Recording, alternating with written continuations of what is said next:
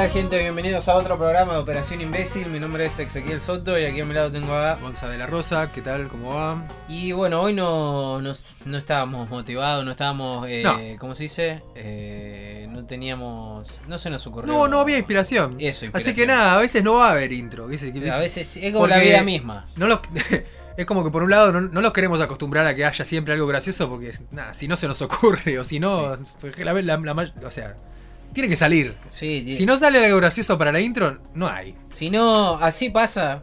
Así pasa si no me- las series de Netflix las alargan, las alargan, son una pija. Eh, Entonces, y después, cuando, cuando hay que terminarlo, hay que terminarlo.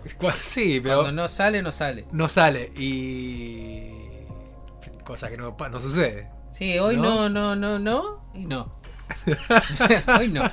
Hoy no. Mañana capaz. Hoy no. Pero bueno, hoy vamos a tener.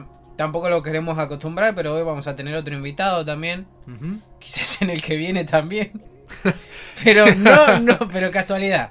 No, pero es porque no sé. quizá, quizá justo Se queremos hablar, queremos hablar de algún tema y, y nos parece que por ahí podemos invitar a alguien.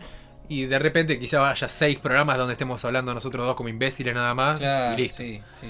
Ah, así que también, eh, no se acostumbren a nada. No se acostumbren, no a se acostumbren a No. nosotros. Va a haber, directamente, no se acostumbren. Va a haber programas que va a ser todo silencio también. Nada, Sí. No vamos a decir nada, vamos a dejar que se escuchen los vecinos nomás. Eso, lo, lo que pasa es que esos van a ser los programas eh, aptos para no discapacitados visuales. Ent- Entonces van a ser programas en video, sin audio, en donde vamos, Uh, donde bueno. vamos a estar haciendo, o sea, vamos a hablar, vamos a hablar, Ajá. Pero no vamos a tener el audio. Entonces solamente nos van a Ah, para que lean los labios.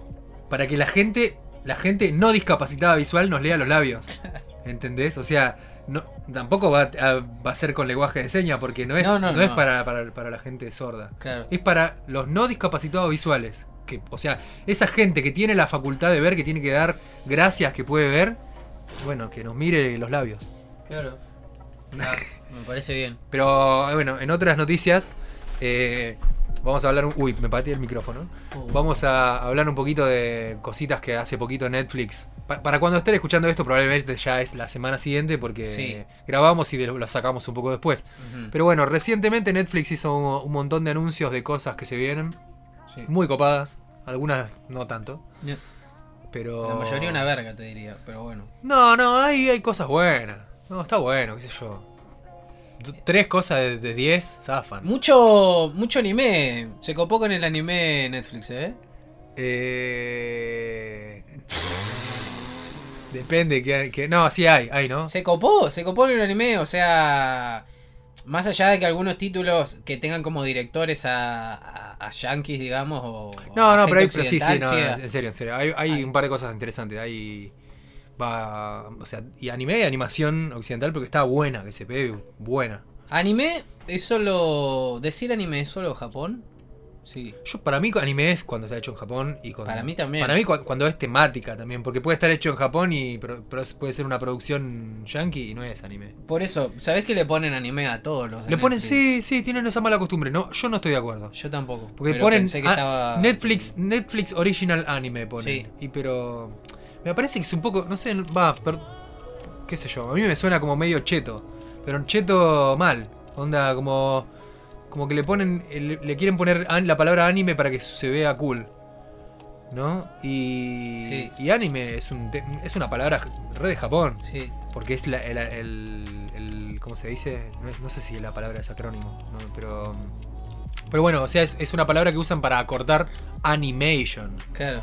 Y acá en Occidente nosotros tenemos la palabra animación, usémosla. ¿Por qué acortarle decir anime? Si no, es, no es animación de Japón, o no es animación a través de cómo lo interpreta un japonés. Eh, para nosotros es animación.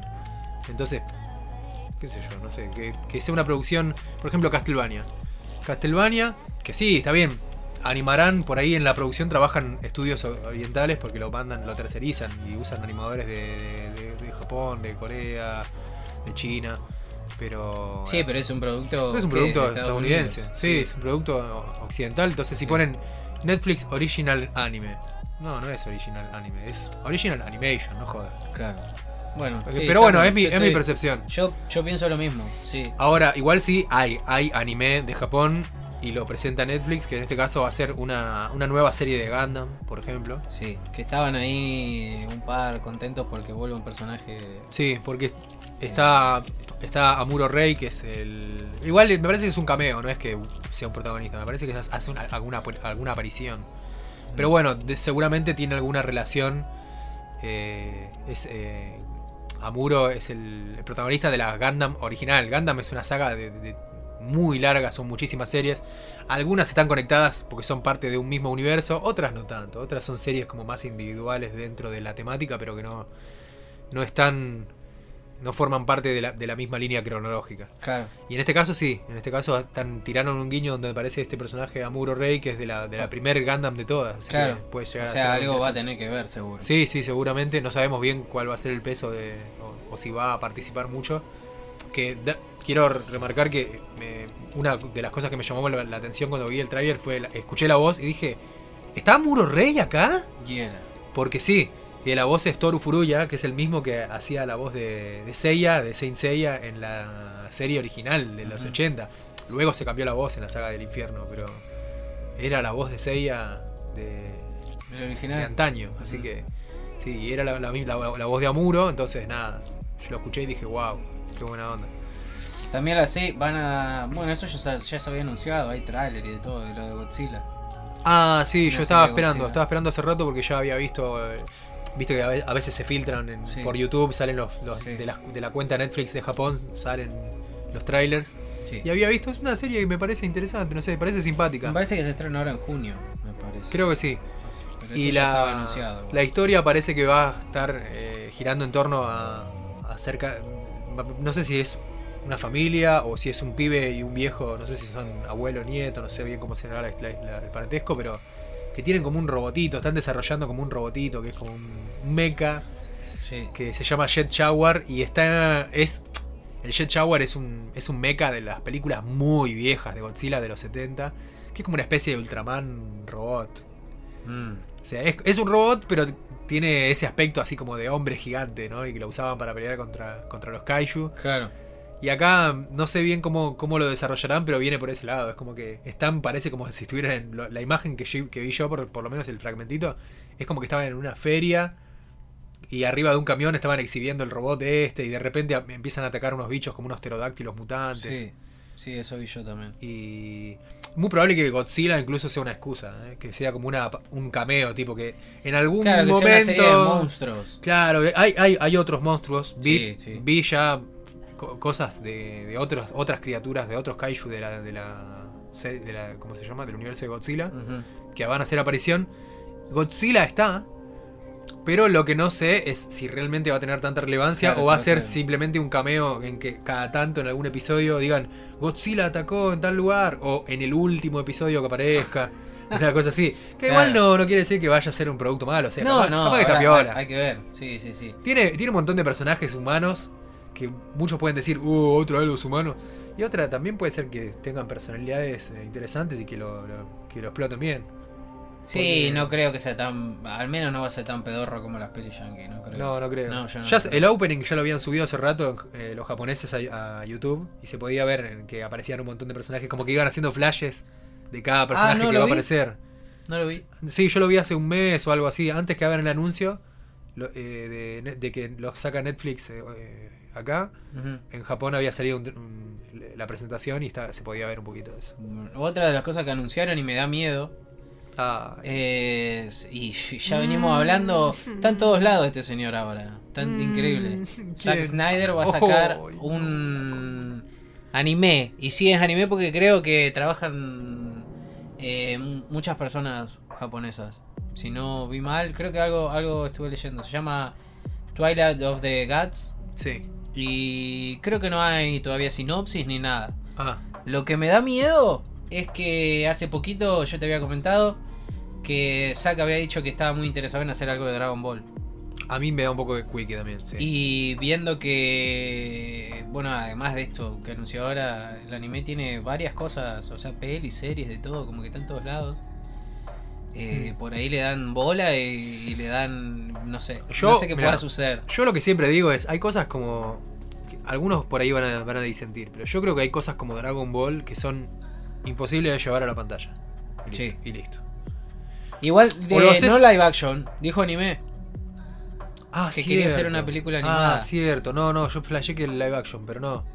Bueno, que No, igual yo, que- yo cuando, cuando vos me habías comentado eso, ahora que me acuerdo, yo te hice un comentario. Que es, ¿para qué hacer un anime de algo que es anime? Sí, yo me imagino como una, una quizás una reversión eh, Claro, porque- hecha en CGI, algo así. Eso podría llegar a ser, porque Astro Boy, por ejemplo, tuvo una, una peli animada Mm. Sí, y sí. le si bien mantenía la, la estética original, estaba como un poquito occidentalizada, no era, no era japonesa la estética. Claro, Claro. Era como medio las películas de Pixar y de- de- demás. Sí, y capaz que salga algo así, no sé. Por ahí hagan algo Sí, es que le dan bola. Pero Mira, viendo para que mí, o sea, Yo digo, hay que tener mucho cuidado con eso, porque hay adaptaciones que son peligrosas. Cuando son conceptos que están muy instalados, o que son, eh, si no se los hace con, con- con cuidado o con plata en algunos casos directamente, porque a ve- hay veces que el tema es un, es un tema de presupuesto. Por ejemplo, Sí. ¿qué pasó con Dragon Ball Evolution? Quisieron hacer una película con dos mangos. Sí, tenés- pero aparte el director tampoco tenía. No, era un hijo de tampoco, mil putas. También, sí, no. Fue un hijo de mil putas. Capaz que como salió tan mal, e incluso tuvo que salir a pedir disculpas el, el director. Ah, mira. eh, quizás como pasó eso y lo odiaron tanto, es lo- si llegan a sacar algo, eh, va a estar más cuidado. Por ahí van a prestar un poquito más de atención para que no vuelva a pasar como ya pasó con malas decisiones de, de franquicias. De todas maneras, aunque eh, lo que lo que me da miedo es Zack Snyder. sí, no- es, no- creo que es eso. eh, Más allá de que se haga un, un anime o un live action, es que está él, digamos. sí. No, no, no, Sí. no le tengo mucha fe. Pero bueno, que es. Nada, por ahí fue un tra- por ahí trastabilló un poco con, con Army of the, of the Dead y de repente ahora por ahí nos sorprende con algo bueno. Sí, pero las otras pelis tampoco son. Esta Twilight, o sea, yo sigo con Dragon Ball en la cabeza, ¿eh? No, no estamos hablando de Dragon Ball. O sea, por ahí, No, no. Por ahí hace algo bueno con esta serie. Y si Sí. algún día quiere hacer Dragon Ball animado, Claro, y capaz que lo hace bien. capaz. No, a mí no me gusta la idea directamente. sí, no. Pero, pero bueno, qué sé yo. Por ahí soy, con algunas cosas soy muy purista. Entonces es como que no me gusta que manoseen mucho. Pero nada. A mí me gustaría ver una peli en CGI, pero así tipo la de Saint Seiya, la de Legend of Sanctuary, Sí. de Dragon Ball, pero no hecha por un americano. Sí, no, una- y yo incluso te diría que, por ejemplo, yo ah, podría llegar a ver así una remake así en ese estilo, pero para mí tendría que ser algo tipo, no como hicieron con Dragon Ball Z, sino el Goku original con Goku niño, todo, y que le den un cierre, que no la quieran extender, porque cuando la, si la extendés, si la haces saga, eventualmente vas a llegar a un punto que va a tener que alcanzar Z. Porque nada. No, no, que sea una peli. Una, no, una peli. una sí, peli individual. Como las pelis Termina- de- en dibujos. Termina Dragon de todos felices, se reunieron a comer, se reunieron a comer ramen y fin. Sí, una historia aparte, digo yo. Eso me gustaría más que hagan toda una saga No, Sí, no, no, no. en donde finalmente tengan que hacer que llegue los Saiyajin y Freezer y, y- y ahí no sepan conceptualmente o, Sí. cómo resolverlo dentro del presupuesto y termina siendo un- una, una cosa pobre, horrible que nadie quiere. No, una peli así, aparte que empiece y termine. Eh, pero bueno. Pero bueno, ¿qué más? ¿Qué más, eh, ¿qué más tenemos? ¿Cómo es? Compró, se ve que Netflix compró la licencia para poner Shaman King, el remake. Ajá, sí, salió hace poquito. ¿Lo van a No, no vi nada. No, vi No, nada de yo tampoco. Sí, me llegaron comentarios que está muy lindo, que está muy bien animado. No que- sé si terminó ya. No, no creo. No creo, Debe no, ser no un creo. 50 y algo por ahí o 60. No sé cuántos capítulos, pero bueno, aparte Shaman King es un manga largo. Sí, Así que si, si ponerle que saquen una temporada, van a tener para otra más, seguro. claro. Eh, bueno, después anime de Eden, Eden Zero, que es del creador de Fairy Tail. Eh, Ajá. Nada, es lo mismo que Fairy Tail, pero en el espacio. Los personajes son calca. Es un hijo de Lo mismo. puta es un forro. que este no sé si es de. Que Fairy Tail es un- en medio un calco de One Piece también, así que es el calco. También. calco. Sí, eh, sí. Esta no sé si es original de Netflix o compraron los derechos también. Pero esta serie no, no tengo entendido que no se estrenó todavía. Ajá. Así que puede, Puede que ser- sea, puede de que sea original, sí. Después esto, ¿qué más? Exception, que es un anime, va a ser un anime de terror, eh, pero el diseño de los personajes está hecho por Ajá, sí, sí. Yoshikata Mano, que es el de Yoshi- Final sí, Fantasy. Yo- Yoshitaka Amano es el, el- un artista, bueno, nada, un artista de renombre allá en Japón, ha tenido em, exposiciones de su arte y todo, y trabaja en, ya en las primeras cosas que laburó, laburó en, por ejemplo en animación, cuando era muy joven. Eh, había hecho diseño de personajes para. No sé si la, la gente recuerda Fuerza G. Que Ajá. en la serie original se llama Gatchaman. Y que era como una especie de. Era como un proto Super Sentai. Eran como unos, Sí. unos, unos superhéroes que eran unos eh, jovencitos en capa. Que eran cada uno representaba un ave. Un halcón, un águila, un cisne. Sí, tenían lo, y tenían no eran robots, eran No, naves, no, eran- naves, ¿no? Tenían unas Como naves, aviones. sí, volaban, en- volaban en una nave y después eh, peleaban con artes marciales, o sea, tipo, Ah. tenían la- con las capitas podían planear, ¿no? Y él, él diseñó eh, los personajes, hizo vari- varias cosas, pero con lo que es medio que se consagró y que el- el- el- por lo más recordado que lo más recordado que hizo Amano es eh, todo el arte conceptual de los primeros Final Fantasy. ¿A qué voy con el arte conceptual? Cuando los primeros juegos de Final Fantasy que eran de Nintendo, o sea, del Family Game, eh, eran eh, nada que ver con, con lo que se conoce hoy en, materia de videojuegos. Entonces es como que todo era como pixelado, con gráficos más sencillos. Sin embargo, este tipo hacía un arte, qué sé yo, hacía pinturas, eh, todos dibujos acuarelados, como muy elaborado, tiene un estilo así como muy detallista. Eso se inspiraban en esos dibujos y los adaptaban a los píxeles, lo pasaban como a ver de qué forma lo podían adaptar. Aparte tiene un estilo así como muy particular, tiene por momentos usa mucho color o a veces hace pinturas que son más oscuras, como más tenebrosas.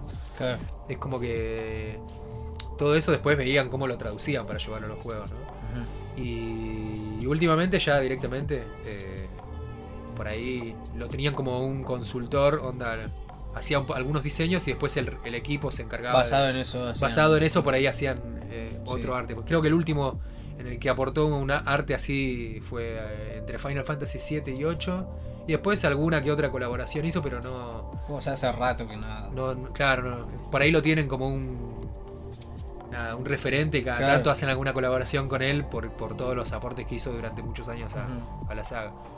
Y también hizo cosas en cómic americano, incluso. Ah, hay, hay un cómic, hay un cómic, eh, bueno, lo deben conocer, se llama Sandman. Ah, ah. En Sandman hay todo un tomo que está dibujado por él. Y tiene su, su re- tiene la onda. Y esa. va re bien Sí, con, con sí, con ese, con ese cómic, va re bien el estilo de él.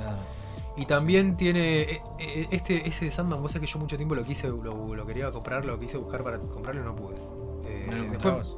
No lo encontraba en su momento, después eh, un día que me, me pintó dije, che, lo quiero comprar y no, no lo conseguí. Después no lo busqué más, pero hoy no sé si es muy fácil de conseguir. Lo que sí tengo es un tomo de, de Marvel que es Wolverine eh, y Electra, se llama. Es una historia de ellos dos. Raro, ¿no? Porque no son dos personajes que por ahí no están tan conectados, pero bueno, es una historia Sí. de Wolverine y Electra, todo dibujado por Yoshita Kama, ¿no? Está bueno. Está, el arte es genial. Y el cómic, El cómic más. una porón. ¿Qué más? Bueno, después tenemos esto que es raro, algo que, que nadie le interesa. Va, la peli está, está zafada. Eh, Bright, no sé si vos me dijiste que no la viste. ¿Ves la peli esa que salió hace un par de Ah, la- años? sí.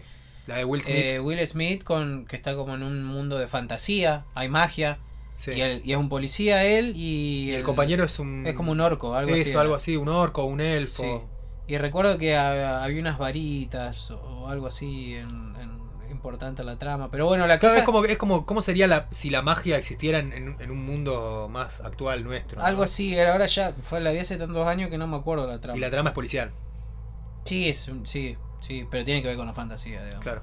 Eh, y ahora lo que decidieron hacer es un remake en anime, pero van a ser, va a estar ambientado en la época samurai.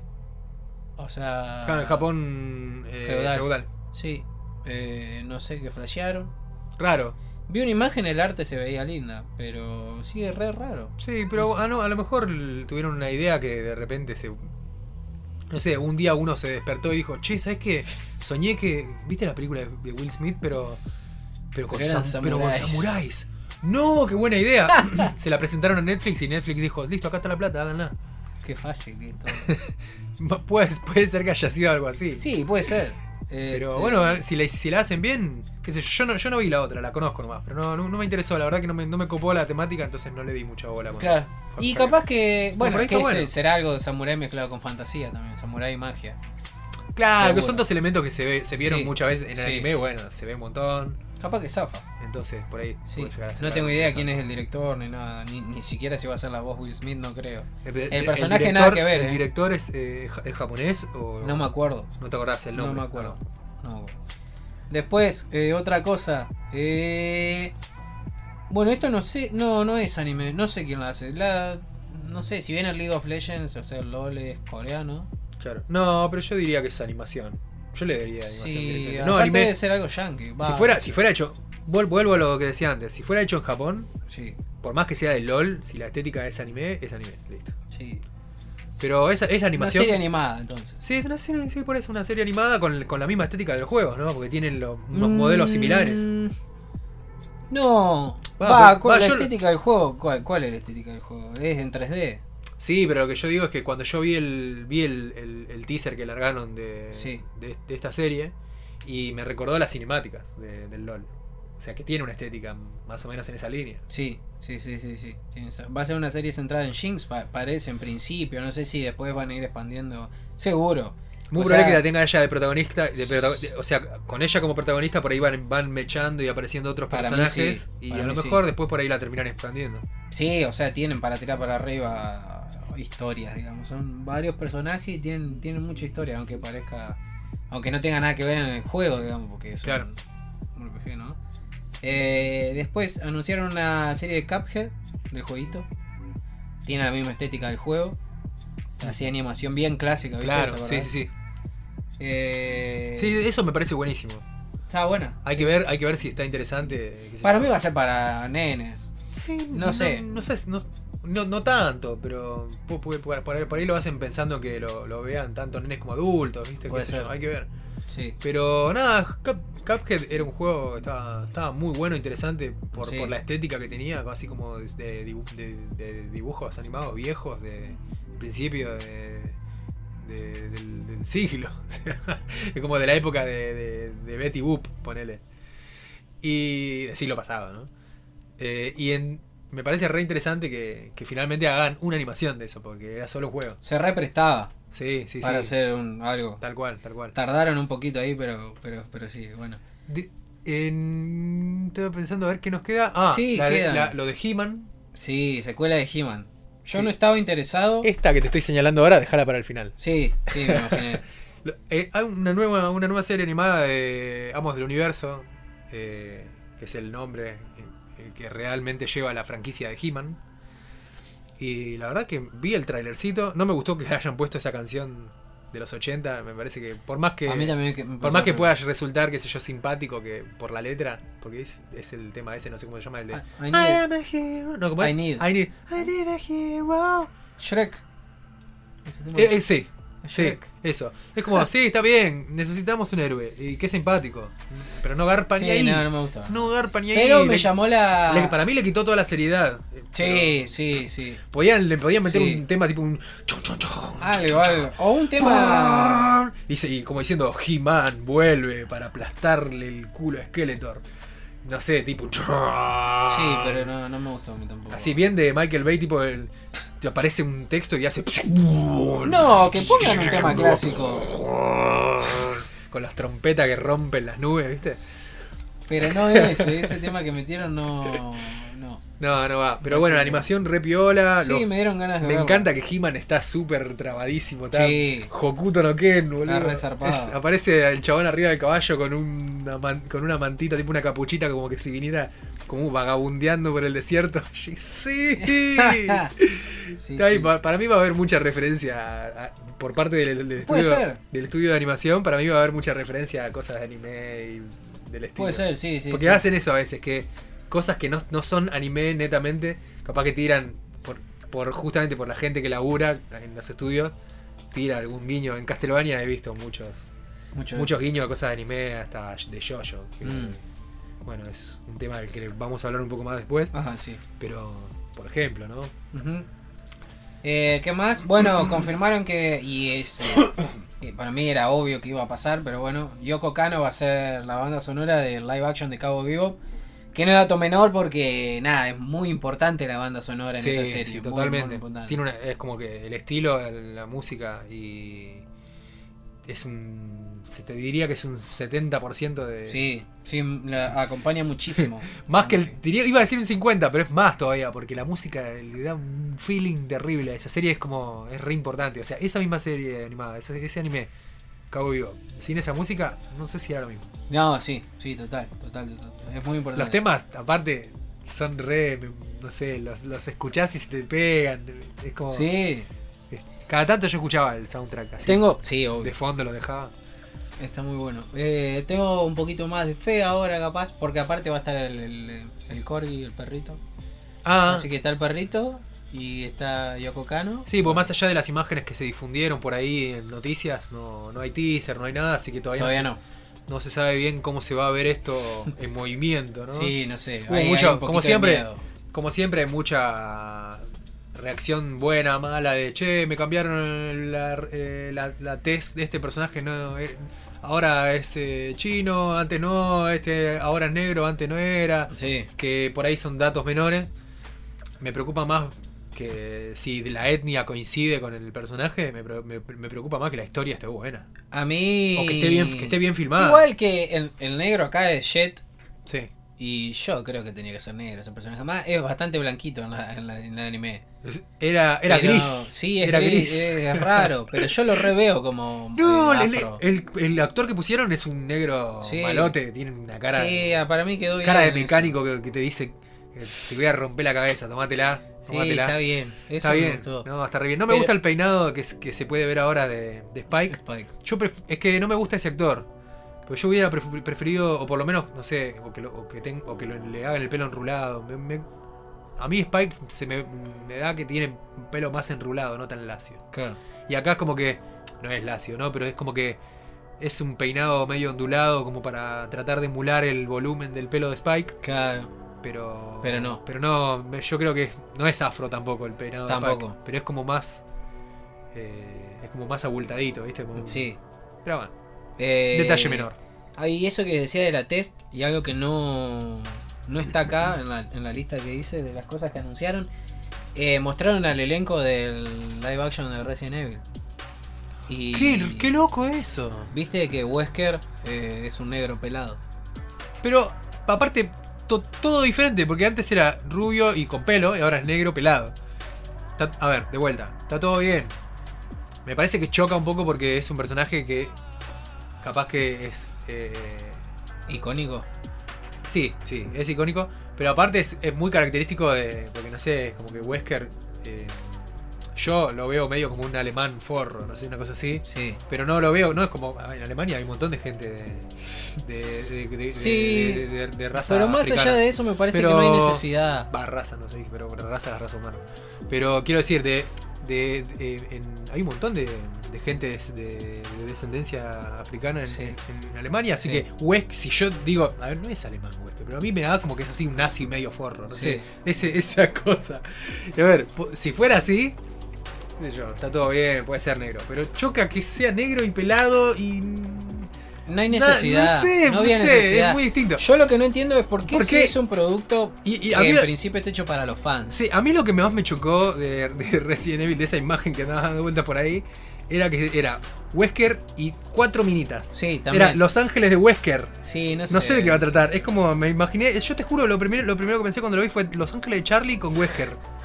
Es como. Sí, no sé qué onda. O son unas idols, las van a hacer bailar, ¿viste? Tipo, o son chicas mágicas. Sí, no sé. No No, sé, sé, no no, sé. no, no sé de qué va la serie, no, no me interesa mucho.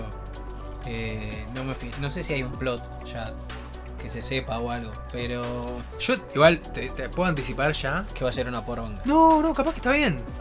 Yo no, no soy fan de Resident No, Evil. yo tampoco. Así que, o sea, he jugado un poco los juegos, pero nada más. No, no soy, no soy muy, muy fan de la franquicia. Pero. eh, no sé, a- algo me dice que los a los fans, a los que les gusta mucho Resident Evil, no les va a gustar. Para mí a. Ya, Y ya ya, están, con la imagen esa yo lo hubiese mandado a cagar. ya están pegando el grito en el cielo por eso. Sí. Y no sé por qué se me hace que van a decir, che, esto es cualquier cosa.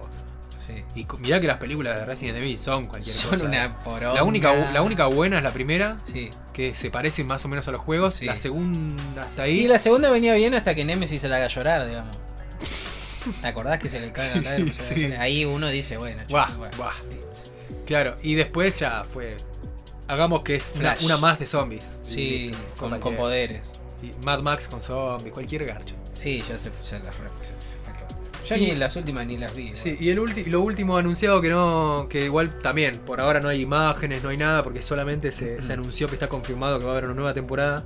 Y voy a expandir un poquitito, no, no quiero hacerla muy largo para, para que vayamos después al- a otra review también cortita y después Sí. al tema al tema del día que eh, decimos eh, para el que está escuchando y no, no, no prestó atención al título o no leyó el posteo de Instagram, va- vamos a estar hablando de JoJo's Bizarre Adventure. Pero un poquito más adelante. Ahora, igual está un poquito relacionado con JoJo. Por el, el- el tema de los vampiros. Castlevania. Va a haber una nueva temporada de Castlevania. Y terminé las dos que me quedaban. Que no me gustó. Y yo ya lo sabía esto. Yo ya lo sabía. No, no, no, no estoy La terminaste porque había que terminarla. Sí, sí, sí, tal cual. Tampoco era tan larga. No, no, eran. eh, qué sé yo. Un poquito. No sé si eran 20 capítulos más. Sé, no, porque no me acuerdo si eran 10 y 10 o 8 capítulos y 10. No me acuerdo bien cuánto eran las dos temporadas sumadas, pero. Yo ya sabía que después de ver la segunda temporada. eh, no me iba a encontrar nada. No, nada de- del otro mundo, nada bueno. Eh, porque, a ver. Se terminó el plot importante de la segunda. Entonces, Claro. ¿qué pasaba en la tercera y cuarta? Y vamos a inventar. Claro, lo largaron, boludo. Podías estirar y podías estirar muy bien y podías estirar mal. Entonces, ¿qué pasó? Tenías. de- empezaron a desarrollar un par de personajes que tenían un desarrollo muy copado. Hay un personaje que se llama Saint Germain, que está muy interesante. El personaje de Isaac, que era uno de los. de los. de los, los que se llaman maestros forjadores en la serie, que era como un, un necromante. Mm. Uno de, de ellos eh, era Isaac. Y el personaje de Isaac eh, queda varado en un desierto al final de la segunda temporada. Y acá a- a- empieza todo a recorrer un camino. Porque por un lado se quiere vengar por cosas que sucedieron en la segunda temporada. Y al, y al mismo tiempo va teniendo una evolución re interesante. Y te digo que era lo que más me gustaba de la serie. ¿eh? Mm. Quería ver qué pasaba con Isaac. Porque ya ni siquiera la historia de Trevor y Saifa, los protagonistas, me interesaba. Ya no me, no me parecía nada atractivo. Me parecía aburrido directamente. Y después en algún punto, yo digo, bueno, toda- todas las, esas historias, Isaac, Saint Germain, Trevor, todo esto va a confluir en un punto. Y en realidad no, no termina de suceder. Es como que las, hay una historia por, desarrollándose por un lado, otra historia desarrollándose por otro, y una tercera historia que es la del otro forjador, que es Héctor, junto con un grupo de mujeres vampiro que están en, como en algún lugar cerca de Rusia, algo, algo así. Yo digo, todos estos personajes se van a enganchar en una guerra zarpada. No. Se cruzan de manera, no, no voy a decir, también por las dudas, por si alguno ya vio temporada 1 y 2 y está por ver esto nuevo. Pero me decepcionó un poco que pensaba que iban a hacer un poquito mejor de uso de, uso de, de- de toda esa historia y todos esos personajes. Como que es como que, de- no sé, es como que por un lado desarrollaron una cosa, por otra, se cruzaron, no termina de unirse todo en la misma historia y te deja con sabor a poco. Y al final, termina, además termina de una forma que decís, bueno, y esto se lo sacaron de la galera, ¿no? Porque de repente pasa algo que es inesperado y decís, no está tan mal, pero muy, muy agarrado de los pelos, muy así nomás. Bueno, te la bancás. Termina y decís, a ver el final. Ah, termina acá, bien. Y listo, ¿no? Así, ya está, acá podemos cerrar. No, sigue un poquito más. Y te tira una que decís, no, no es, neces- no es necesario. No había necesidad. No es necesario. No es necesario. Un- una escena super me. Otra vez, eh, no voy a decir por qué, pero me parece que con el anterior final ya está. Con este otro final fue como que le querían terminar de dar un cierre a unos personajes que no necesitaban. Claro. Que no necesitaban ni un cierre, que no necesitaban ni aparecer Claro. directamente. Pero igual los quisieron ahí y les quisieron dar un cierre. Y esto es más preocupante todavía, porque la nueva temporada de Castlevania está confirmado que es continuación. ¿Sí? Y yo Pero es esperaba. 300 años después, igual. No, no es tanto. Sí, sí. ¿Sí? Hoy lo. lo ¿Seguro? Sí. Ah, bueno, bueno, bueno. Entonces después, después voy a eh, actualizarme un toque porque lo que yo leí, y lo leí de una buena fuente supuestamente. ¿eh? Así que a lo mejor eh, a lo mejor se filtró una información mala. pero lo, lo que yo leí es que es eh, el, el nuevo protagonista va a ser un Belmont muy próximo al anterior.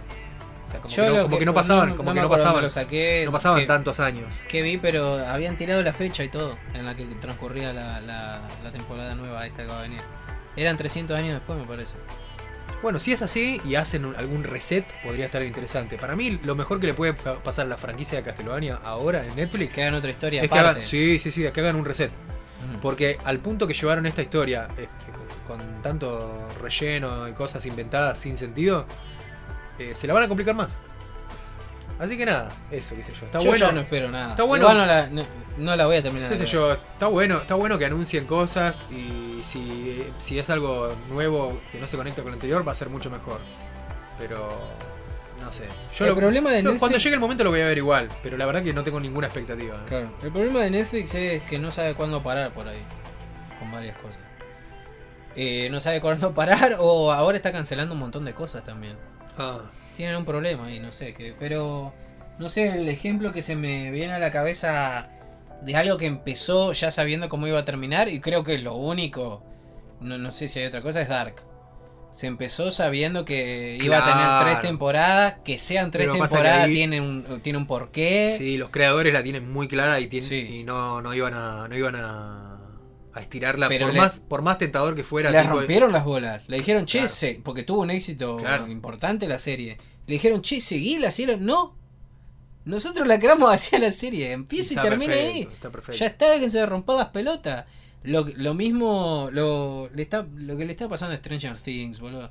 Yo la dejé Stranger Things en la segunda. ¿eh? Yo la. ¿Cuántas hay? ¿Cuatro? Tres. Tres creo que Me parece que sale la cuarta. Yo la vi la primera. Yo vi todas. Y la segunda, y la segunda, que no, ni me acuerdo si vi un poco o nada, no, Sí. sé, no me acuerdo.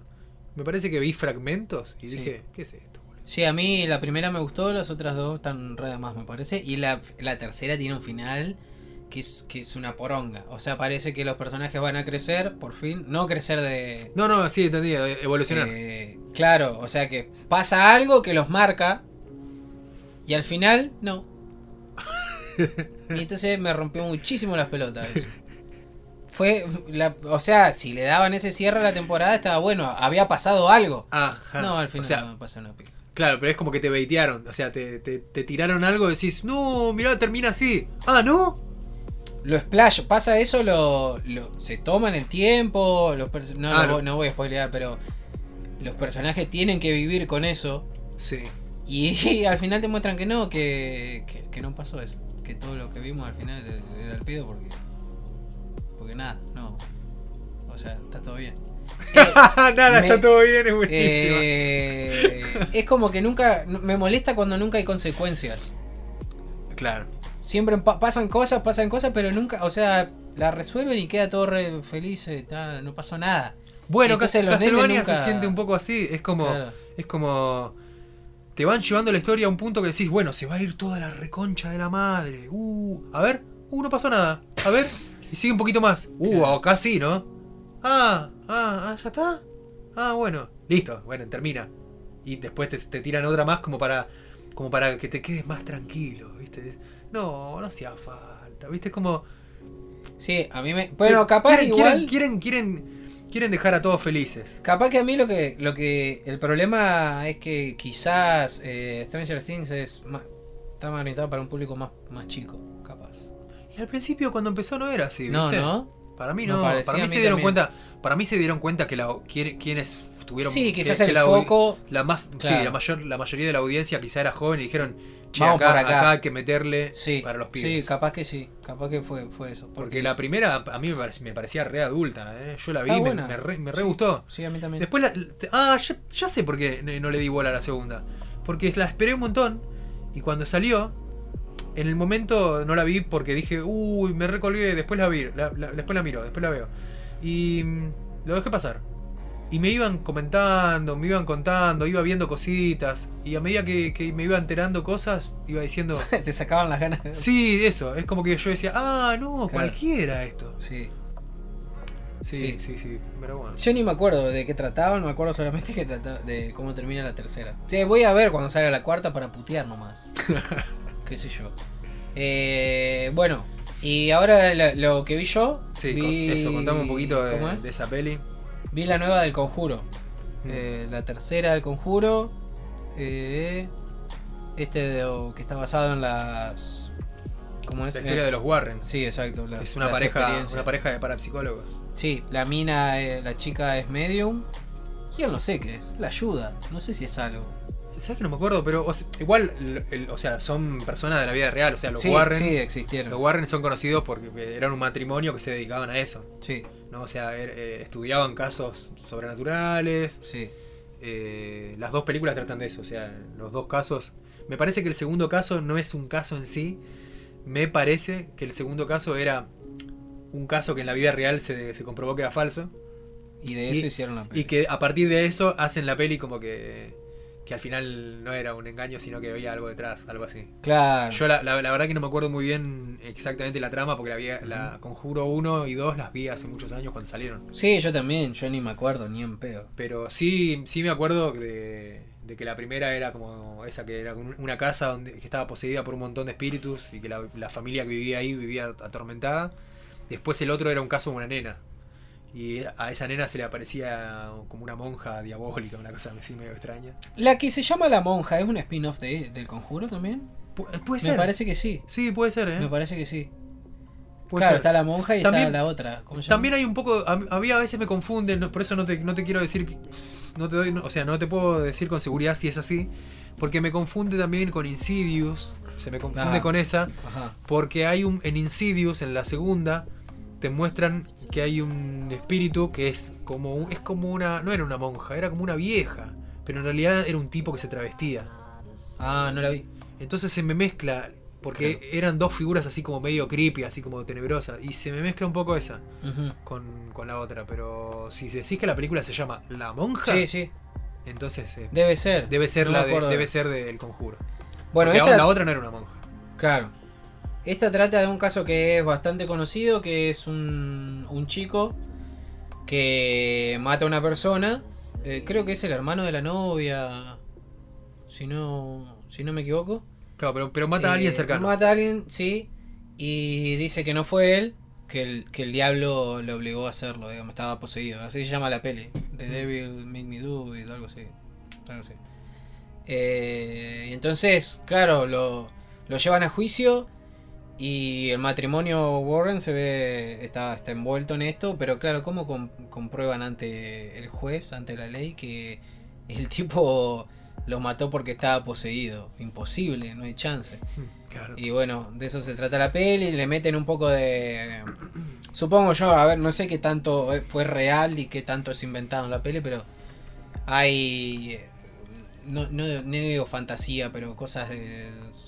sectas satánicas, brujas. Claro. Sí, o sea, por, por más que haya un poquito de ficción, igual toma todos elementos de, de, de- de los que se suele ver en ese tipo de casos. Sí, sí, o de- del cine, de ese cine de terror en general. Claro, yo recuerdo, por ejemplo, ahora que me mencionas esto, digo por el tema policial, ¿no? Porque lo están enjuiciando de un as- por un asesinato. Sí. Vi otra tam- eh, también que era así, similar, de, de un caso de alguien que enjuiciaban. Y después cuando terminaba la peli, te, te ponían unas grabaciones, y eran posta, o por lo menos yo tengo entendido que eran posta, te ponían unas grabaciones del juicio en donde se escuchaba una voz de la persona que estaba dando tes- testimonio, de repente empezaba a hablar en otros idiomas que, des- que desconocía. Ah, pero era alguien así poseído o algo de eso. Sí, sí, ah. Ujú.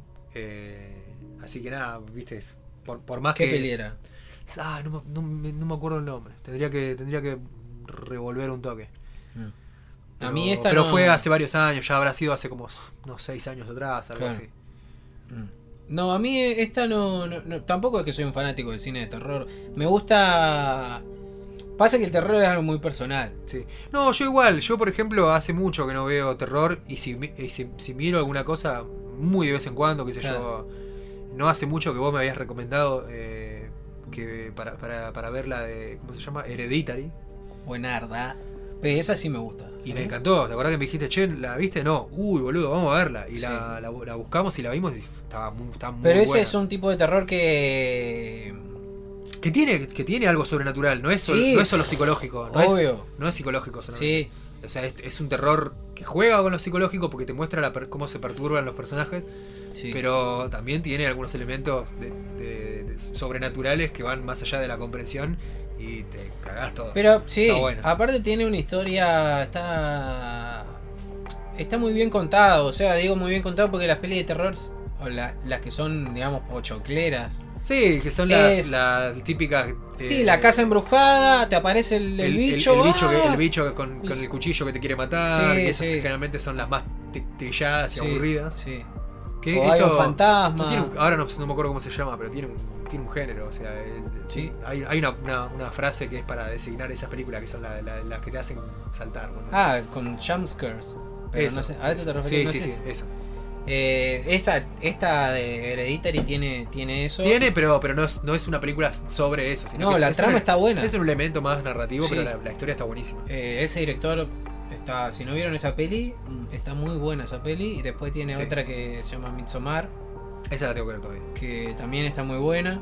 Eh, no sé si tiene otra peli, pero sí tiene varios cortos. Eh, ¿Ves? Ese terror me gusta. Pasa que lo que decía yo, el terror es muy personal porque eh, a mí me da miedo, capaz algo que a vos no. Claro. Yo me hago caca, gracias a Dios no hay muchas pelis de eso. De, a mí me dan miedo los extraterrestres.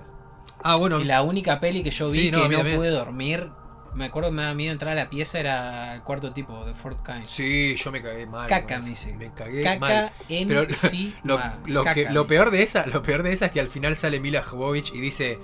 Esto está basado en hechos reales. ¿Qué?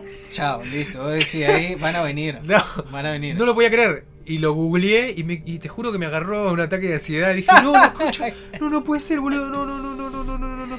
Lo googleé y descubrí que era una movida, que habían hecho toda una movidita de, de- para, ¿cómo se dice? Para hacerlo viral por el estreno y que después salieron, hicieron un comunicado y dijeron, no, esto es, Ah, es todo publicidad. Uf. Eh, las esa peli mezcla así partes como actuadas entre comillas. O sea, Mila Jovovich aparece haciendo de Mila Jovovich diciendo sí, yo inter- eh, hago la- Claro, la, claro. caracterización de esta doctora, Sí, bla, bla, y, te, y te muestran una grabación como si fuera del, del año Claro, 80. y van superponiendo Sí. como documentales así, pero las, las Oh. escenas que son así de cámara grabada como si fueran reales son re fuertes, boludo, te hace caca Sí, encima, boludo. sí, sí, sí, sí. Son re. Mira, yo me cago con todo, con las- las- todo lo que es extraterrestre. Me gusta, me encanta la temática, pero me cago todo. Cuando, después después no puedo dormir. Para que te des una idea, que yo cuando, cuando era pibe fui a ver eh, señales al cine. Uh, Y en la parte que dice, tenemos un video que es- puede resultar perturbador. y el pibito dice, ¡Eh! Atrás ahí del arbusto. No sé qué, todo estaba en, en- en portugués. en- Era como en un lugar de Brasil. claro. Dice, ¡Eh! Atrás na floresta. Na floresta. y, y, de- y aparece el bicho ahí. ¡tran! ¿En, el en el coso- cine la viste encima? en cine la vi, el coso verde. eh, y me acuerdo que en ese momento yo estaba aga- agarrado del asiento. este, Y, y cuando pa- apareció el, el bicho, el alien, me agarré con fuerza de lo, de lo- del, asiento y hice. ¡Ay, bien! Y no, me- se me frunció todo, o sea, te juro que me, me endurecí, ¿no? Sí, ahora capaz que si la mirás. No, No, hoy se ve un poquito más truchito. Se ve, se ve un poco. Pero en Eso, ese momento. En la oscuridad, en la oscuridad y con una pantalla grande. No, aparte en el cine con el sonido todo pedo. Sí, No, te haces caca encima. Sí, nunca vi una peli creo de terror en el cine. Pasa que son, la mayoría son re pedorras. Yo vi un par, pero las mejores las vi en video porque son terminan siendo las que no le dan mucha bola Claro, para el estreno. Claro. Y que después te terminas enterando por algún amigo, che, ¿viste tal? claro. Sí. Pero bueno, nada, eh, ya nos fuimos por la rama hablando del cine de terror. Esta no. me parece media. Va, a mí me resultó aburrida, qué sé yo. No. Igual Ah. no, no, me, no, no es que no me gusta ninguna en realidad del. Del conjuro. Sí, vi todas. Los spin-off también, la de. ¿Cómo se llama la muñeca? No me acuerdo. eh, eh, Annabelle.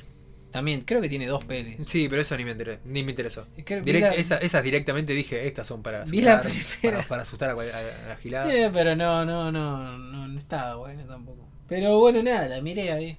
Eh, no, no me gustó mucho.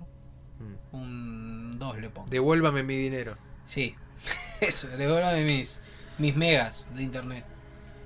Eh, nada más que comentar, creo yo, ¿no? No, esto, Estamos- esto sería todo las novedades y alguna que otra reseña, algún comentario que queríamos hacer de cositas que, vi- que estuvimos viendo. Sí, Y ahora, bueno, vamos a hacer un salto a la otra modalidad de grabación, Sí. en donde vamos a tener a nuestro invitado para hablar un poquito de JoJo's Bizarre Adventure, que, bueno, eh, lo, lo vamos a contar igual, pero como hace, hace poco salió en Netflix, teníamos ganas de, de, de hablar un poco de eso. No, no, no me, me faltó chequear si, si está para ver en latino, porque hubo todo un tema con eso, de que, que salió... Claro, que salió había salido, que salió con todos, español. sí, salió con todos, los, con todos los idiomas, pero el del latino no, No, estaba, la- parece que no estaba licenciado o algo así, no sé si lo solucionaron.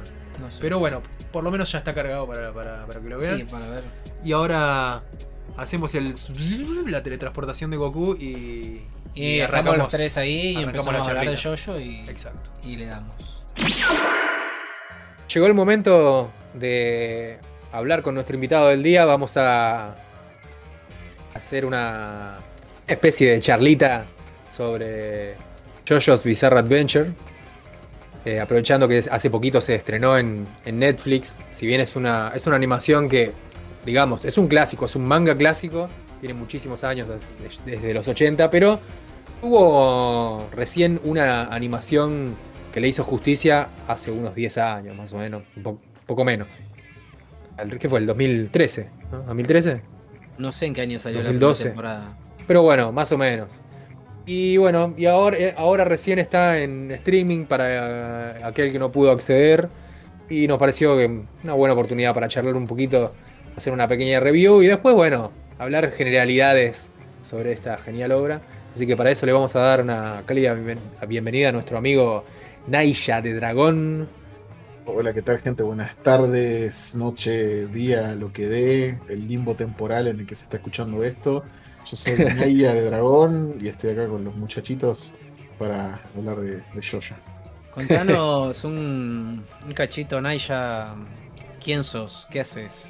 Bueno, yo soy lo que se denomina en el mundo como lo que es un gordo puto, que es una especie, una especie de ser humano que hoy en día se mantiene bastante. Nada, mentira. Soy un estudiante de cine y que le gusta mucho el manga y el anime. Eh, soy muy apasionado en todo lo que hago y tengo un canal de YouTube en donde me dedico a hacer reseñas tanto de películas como de manga y anime. Eh, tematizado principalmente lo que serían los que Saint Seiya, los Caballeros del Zodíaco y bueno, ahora también le estoy dando duro a Dragon Ball, porque bueno, son las series que me apasionan mucho. Eh, y también mezclo un poco con contenido bizarro. Tipo, yo agarro y no sé, estoy haciendo una reseña y de repente no sé, me, me cago trompadas con Kamen Rider y Thor. O, no sé, aparece Goku y Vegeta. O aparece Deadpool. Aparece, aparece el fan frustrado. Eh, claro, el fan frustrado que es un, es un personaje que es él mismo, pero en una versión hater, ¿no? sí, sí, es un- es básicamente la representación de todos los, los boluditos de internet que te, te bardean porque te gusta esto o te gusta lo otro. Este, es un, básicamente es un personaje que soy yo, usando una remera percudida, todo así desalineado y usando un cartel en la frente que dice fan frustrado para no olvidarme de quién soy. y que, habla, habla, habla así todo el tiempo porque bueno, no- no- vamos a hacer más mejor oído. Bueno, eh, me tenté. Eh, quería agregar, o sea, tanto eh, como yo somos, los, los dos somos muy, muy yo-yo fans. Eh, y nada, me pareció copado invitarlo para, para que él nos dé un poquito su, su visión. O sea, es más, yo siento que el fanatismo por yo-yo incluso es más fuerte en vos, si bien por ahí, creo que yo te introduje, ¿no? Me parece que yo un día te dije, te hinché y te dije, che, dale bola a yo-yo que está bueno. Pero... Fue una, en realidad fue una mezcla de factores, porque yo ya venía interesado en Jojo porque había visto el, el- había estado jugando el juego de, de Play 1 y Ah, vos, sí. Y vos un día me agarraste y me dijiste, che, pero tenés que, mirá, tendrías que leer el manga. Y yo tipo, ¿cómo? Eh, ¿Por qué? ¿Qué tiene? Y me empezaste a contar las cosas que tenés y yo dije, Claro, claro. epa, Sí, sí, sí, sí. Pero bueno, nada, como me pareció, me pareció que, que- que podíamos tener una linda charlita, contarle un poco también a la gente de qué va. Y después sí, bueno, explayarnos un poquito más eh, sobre todo este, este mundo. pues Es un, es un mundo muy, muy rico en cuanto a, o sea, todo lo que, lo- o sea, desde, desde influencias de artísticas, moda, de variedad de personajes, personalidades, de ambientaciones, épocas. o sea, es como una, una mezcolanza, eh, una ensalada genial de, de fabulosidad, de fabulosidad. ¿no? Porque es, es como que hay muchos chistes acerca de, la- de lo fabuloso de Jojo, ¿no? En internet. Sí. Es como. Hay- es una, una mezcla de cosas que, que tienen y a veces que no tienen que ver, pero que forman un todo que es, es redondo, es una obra muy, muy, muy Es interesante. muy, es, mu- es- es muy particular, muy particular. Tanto en, en, la- en cómo van pasando las- los sucesos en la historia a, a lo visual también. Sí, sí, Sí, es muy, no hay, no, no- me animo a decir que no hay otra cosa como yo, yo. Creo que no es cerrado el comentario. No, de No. hecho es bastante certero porque incluso desde su concepción como manga allá en los 80, en la revista en la que salió, Jojo siempre fue un manga que rompió muchos moldes, Mm, más que nada por lo atípico y absurdo que era todo lo que presentaba, porque claro. los tanto los personajes como los vestuarios, como las poses, como la- las, las técnicas, la- las peleas, la historia, la narrativa, eh, el, el- el- el estilo gráfico del autor. Todo eso siempre fue como demasiado extravagante, demasiado estrafalario, demasiado estrambótico. Es como que siempre llamó la atención por ese lado y de hecho, bueno, eso justamente le dio el estatus de culto que tiene Jojo en, en, en su país natal, digamos, ¿no? O sea, si bien nosotros actualmente Jojo es un manga muy popular porque gracias a que el anime salió actualmente, eh, la, la- la historia, digamos, dio un salto más que nada porque se volvió conocido en la mayor parte de Occidente. Si bien antes Sí, Jojo era conocido, eh, era, como digo, era algo muy de culto, muy, muy de nicho. Sí, sí, no, de- sí, es- es eso, de culto, de nicho. ¿Por qué? Porque no, o sea, en- en- hubo, vale aclarar que hubo una adaptación, ¿no? Ya de, de JoJo que es bastante conocida en- para los que, los que los que ven, los que los que miran anime hace tiempo, pero que tiene la particularidad que adapta un arco eh, en concreto, no es que arranca desde el comienzo, con, con muchas diferencias con la obra original. claro. Y acompañado de, bueno, de este videojuego también que habíamos mencionado y que fue eh, a, a fines, entre fines de los 90 y principios del 2000, por ahí hizo que se haga un poco más conocido en Occidente, pero no salía de ese, de ese círculo, ¿no? Es como que no, no, lleg- no traspasaba tantas barreras y hasta que no hubo recién hasta el 2012, 2013 más o menos una animación eh, que seguramente, si no me equivoco, co- coincidió con, el- con algún aniversario, entonces como que di- habrán dicho, che, es momento de hacer una animación que le haga justicia. Y fue cuando recién tuvimos una adaptación buena, ordenada y que creo que representa mejor el, el- el espíritu de, de lo que Jojo es, ¿no? Claro, del manga. Sí, de. Sí, sí, sí, sí. Sí, o sea, de hecho la, la- el est- eh, hay quienes dicen que el anime de JoJo demoró lo que demoró en salir, 30 años, pero lo fue, estuvo bien que eso pasara, porque si JoJo se hubiese animado hace tiempo, quizás lo que hubiéramos tenido no hubiese sido un resultado tan, eh, tan preciso como el que tenemos actualmente. O sea, JoJo Puede ser, sí. musica- la musicalización, el arte gráfico, el diseño de personajes y, digamos, retrata muy bien el estilo tan, tan característico de Araki, el, el autor, y le da una impronta como muy única, ¿no? Porque uno ve, o sea, ¿por qué, por qué razón pega tanto Jojo en, en- en el público occidental en su anime? Y porque tiene, es un caldo de referencias a la cultura occidental que Claro. sumados a ese estilo tan atípico de lo que uno suele ver en los animes actuales, sobre todo en el estilo de dibujo, es como que la gente se queda como diciendo, ah, wow, esto es muy sorprendente. Y sí, la verdad que lo es. Sí, sí, sí, sí. Che, em, ¿te parece que eh, le contemos un poquito para, ah, por ejemplo, pa- un- para cualquier oyente que, que pueda estar interesado, que, que- le guste, tanto para los que gusten o como los que no gustan del anime, que se puedan llegar a querer interiorizarse en, en JoJo, por ejemplo, contarles de qué va? O sea, si le tenés que contar a una persona que, que no sabe qué es JoJo, ¿cómo, cómo lo resumirías? Jojo es una historia, es la historia de un, digamos, eh, el miembro, los miembros de una casta familiar, donde todos los personajes casualmente llevan un nombre parecido. Jojo en realidad es un apodo que suele ser eh, característico de los personajes, porque tenés, por ejemplo, al protagonista principal que es Jonathan Joestar, o Joseph Joestar, o Yotaro Kuyo, entonces todos tienen ese apodo. Pero Claro, es como que, como que el autor buscó de alguna manera siempre la, la excusa para que en el nombre esté incluido el. el- que, que esté, inclu- Eso, que esté que incluida la, la- repita la- eso. la sílaba, la Sí. sílaba yo para Claro. poder hacer- hacer la repetición y que, que- que se forme el apodo, ¿no? Exacto. Y, bueno, y es la historia del, lia- digamos, el, el linaje de esta familia sobreponiéndose hacia lo que es el- el- la maldición que se les vino encima, que se, se suscitó, digamos, en el primer acto de la historia. Lo que sería la primera parte, barra la primera generación, te pone un setting en la, en la Inglaterra de los años de 1810. Este, 1810 era, ¿no? O 1900. Sí. No, 1800. No, no, mi- 1800, pero no estoy seguro ahora bien el año. No, pero 1800, concreto. no, era 1850 o 60 creo que era. Pero bueno, no, no importa.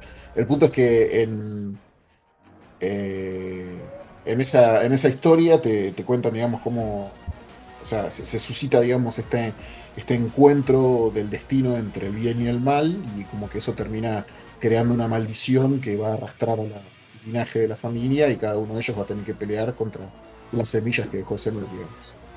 Claro. Es una historia bastante heroica si uno lo, puede- lo pone de esta manera, pero realmente es la forma tan, tan bizarra, val- vale la, la redundancia, en la que Sí. se va desarrollando la historia. Pero, pero es acorde, o sea, yo creo que es así, es bizarro. Y, no, o sea, creo que es la palabra indicada. Sí, yo siempre digo, digamos, tengo una prueba de fuego para la gente que me pregunta sobre yo, yo, yo le recomiendo y le digo, mira, vos mirate los primeros tres capítulos de la primera temporada y si con esos tres capítulos no te enganchaste, no te jodo más. Y todo el mundo me termina diciendo, che, la verdad que me reenganché. Porque es una historia que va cambiando permanentemente. Es como que todo escalonadamente se va yendo bien a la recontramierda, tipo bien al recontracarajo, entonces es como que cada situación, es como que el manga puede cambiar en cualquier momento, en cualquier lugar.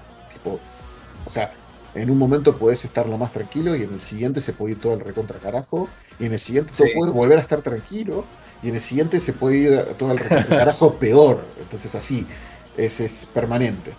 Sí, y además también tienen una particularidad que es lo. Yo digo, digo a veces en chiste que es la- las que tienen las peleas de diálogos, ¿no? es como ese, ese enfrentamiento de intelectos y no tanto la, la lucha física, que si bien hay enfrentamientos físicos, hay, hay lucha cuerpo a cuerpo, hay gente que tiene alguna habilidad especial, pero eh, también tiene eso, ¿no? Que muchas veces cómo se presenta un personaje o cómo retruca al otro con, con algún con alguna no sé, revelando que tenía algo preparado, escondido en caso de que el otro le jugara con, no sé, con, con algún ataque, con alguna trampa o algo, entonces es como que siempre existe eso de lo que pasa es que vos no sabías que, ¿qué? No, no me di cuenta. Y el, o por ahí justo después cuando uno sacó ventaja, el otro dice, sí, pero ahora que vos hiciste eso en realidad. Y me recuerda un poco a Yu-Gi-Oh también, ¿no? Pero, a ver, convengamos que Jojo, siendo algo clásico de los 80, también seguramente habrá influenciado a, a- a otros mangaka, a otros creadores de manga y, a- y- y productores de anime que por ahí repitan esa fórmula, ¿no? Un poco basándose en Jojo también. Sí, sí, sí, sí. O sea, eh, en, en JoJo hay, digamos, una, eh, una temática en cómo los personajes tienen que ir desarrollando los combates que se va, se rige mucho del diálogo porque también se rige mucho de la inteligencia. O sea, uno tiene Exacto, que pensar que JoJo, JoJo emergió en la historia en una época en la que los mangas que más se vendían eran Dragon Ball, Hokuto no Ken eh, y Kinnikuman. ¿me entendés? O sea, tipo, eh, lo, lo que primordiaban eran las recontratropadas, las piñas, la acción. Y de repente tenés un manga donde los personajes hablan hasta el codo, todo para ganarle la inteligencia al otro, ¿viste? Tipo, ah, mira, yo fui más inteligente que vos, y yo fui más inteligente que vos, y yo más que vos, y yo, y así. Entonces, de repente tenés que, los personajes en vez de cagarse a trompadas, están peleando con tiquitacas y con burbujas, pero en el contexto de la historia, eso tiene todo el sentido del mundo. Sí, Eh, Eso es lo loco, que siempre el autor le encuentra la vuelta para explicar la, la, la bizarreada. Y queda muy bien. Sí. Sí, sí, sí, sí. Sabes que ahora que mencionaste el tema de la comparación con otras series del momento, como Dragon Ball o Hokuto no Ken, eh, que eran todos personajes, los, los, los, los- los protagonistas son todos personajes musculados, ¿no? Entonces es como que era un poco la moda también de los 80, de los, de los cuerpos musculares, de los héroes forzudos, no sé, Conan, eh, superhéroes, qué sé yo, es, eh, películas de, de soldados heroicos, no sé, todos, todos tipos trabados, todos forzudos, todos grandotes. Es como que era Rocky, ¿no? Ponerle.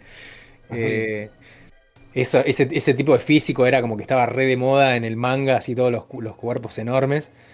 Y así, y, Jojo no, no escapó de eso. Jojo arrancó con una estética eh, eh, más o menos eh, en, en esa línea, pero con el tiempo la fue perdiendo, ¿no? Es como que se va estilizando, Eh, va cambiando Eh, los, para los mí, lo que iba a decir, sí, era que va mutando a Sí. medida que va mutando, digamos, lo, lo que, lo que más se ve, por así decirlo, en...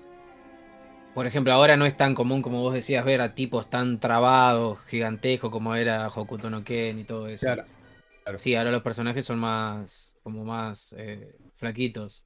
Sí, Sí, y, a- y además, eh, y, también para, para resaltar otra cosa que, que también decían, que es lo de justificar la bizarreada, ¿no? Que decís, che, pero los, ¿cómo- los protagonistas son dos armarios y son dos pibes jóvenes, ¿qué onda? ¿Y, y qué onda? ¿Cómo lo justifican? Bueno, jugaban al rugby.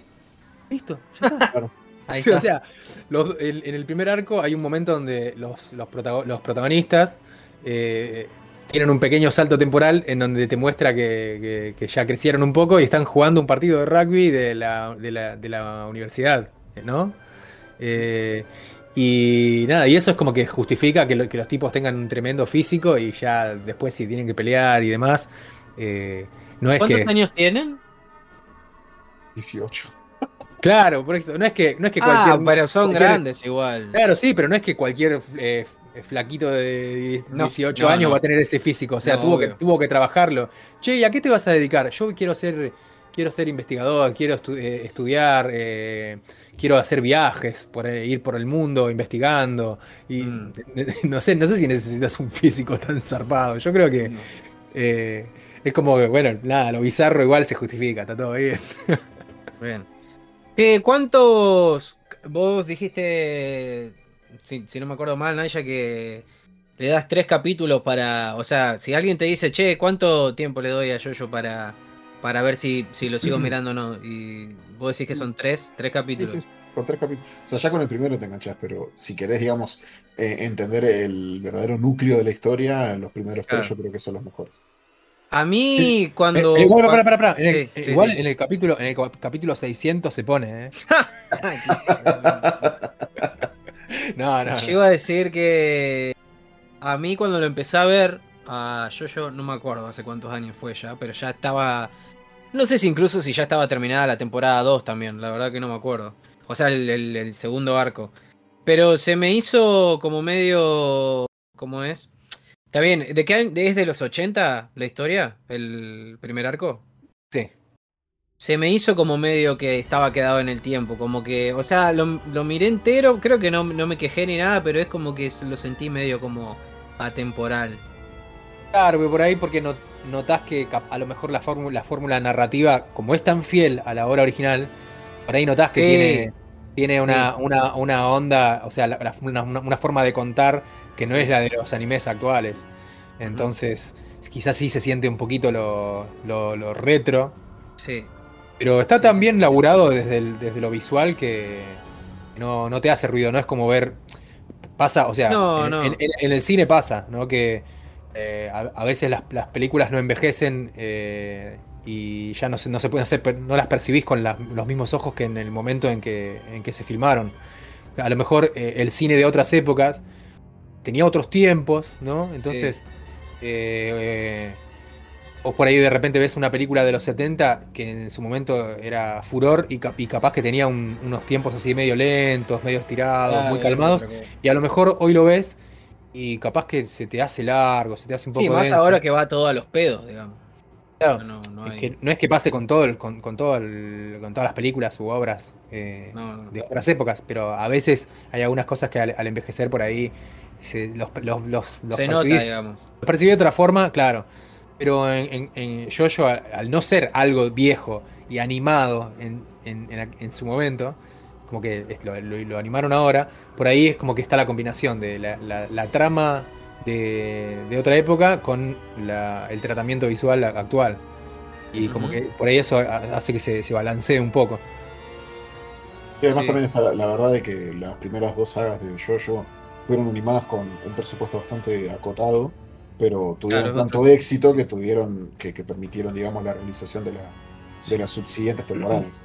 Claro, sí, Bien. es verdad, eso, eso se notó porque cuando sacaron la, la- el- la siguiente temporada, que ya a- abarca el tercer arco, eh, hubo un, un- un nivel de. O sea, la- el nivel de animación subió, el diseño de personajes estaba mucho más prolijo, más pulido.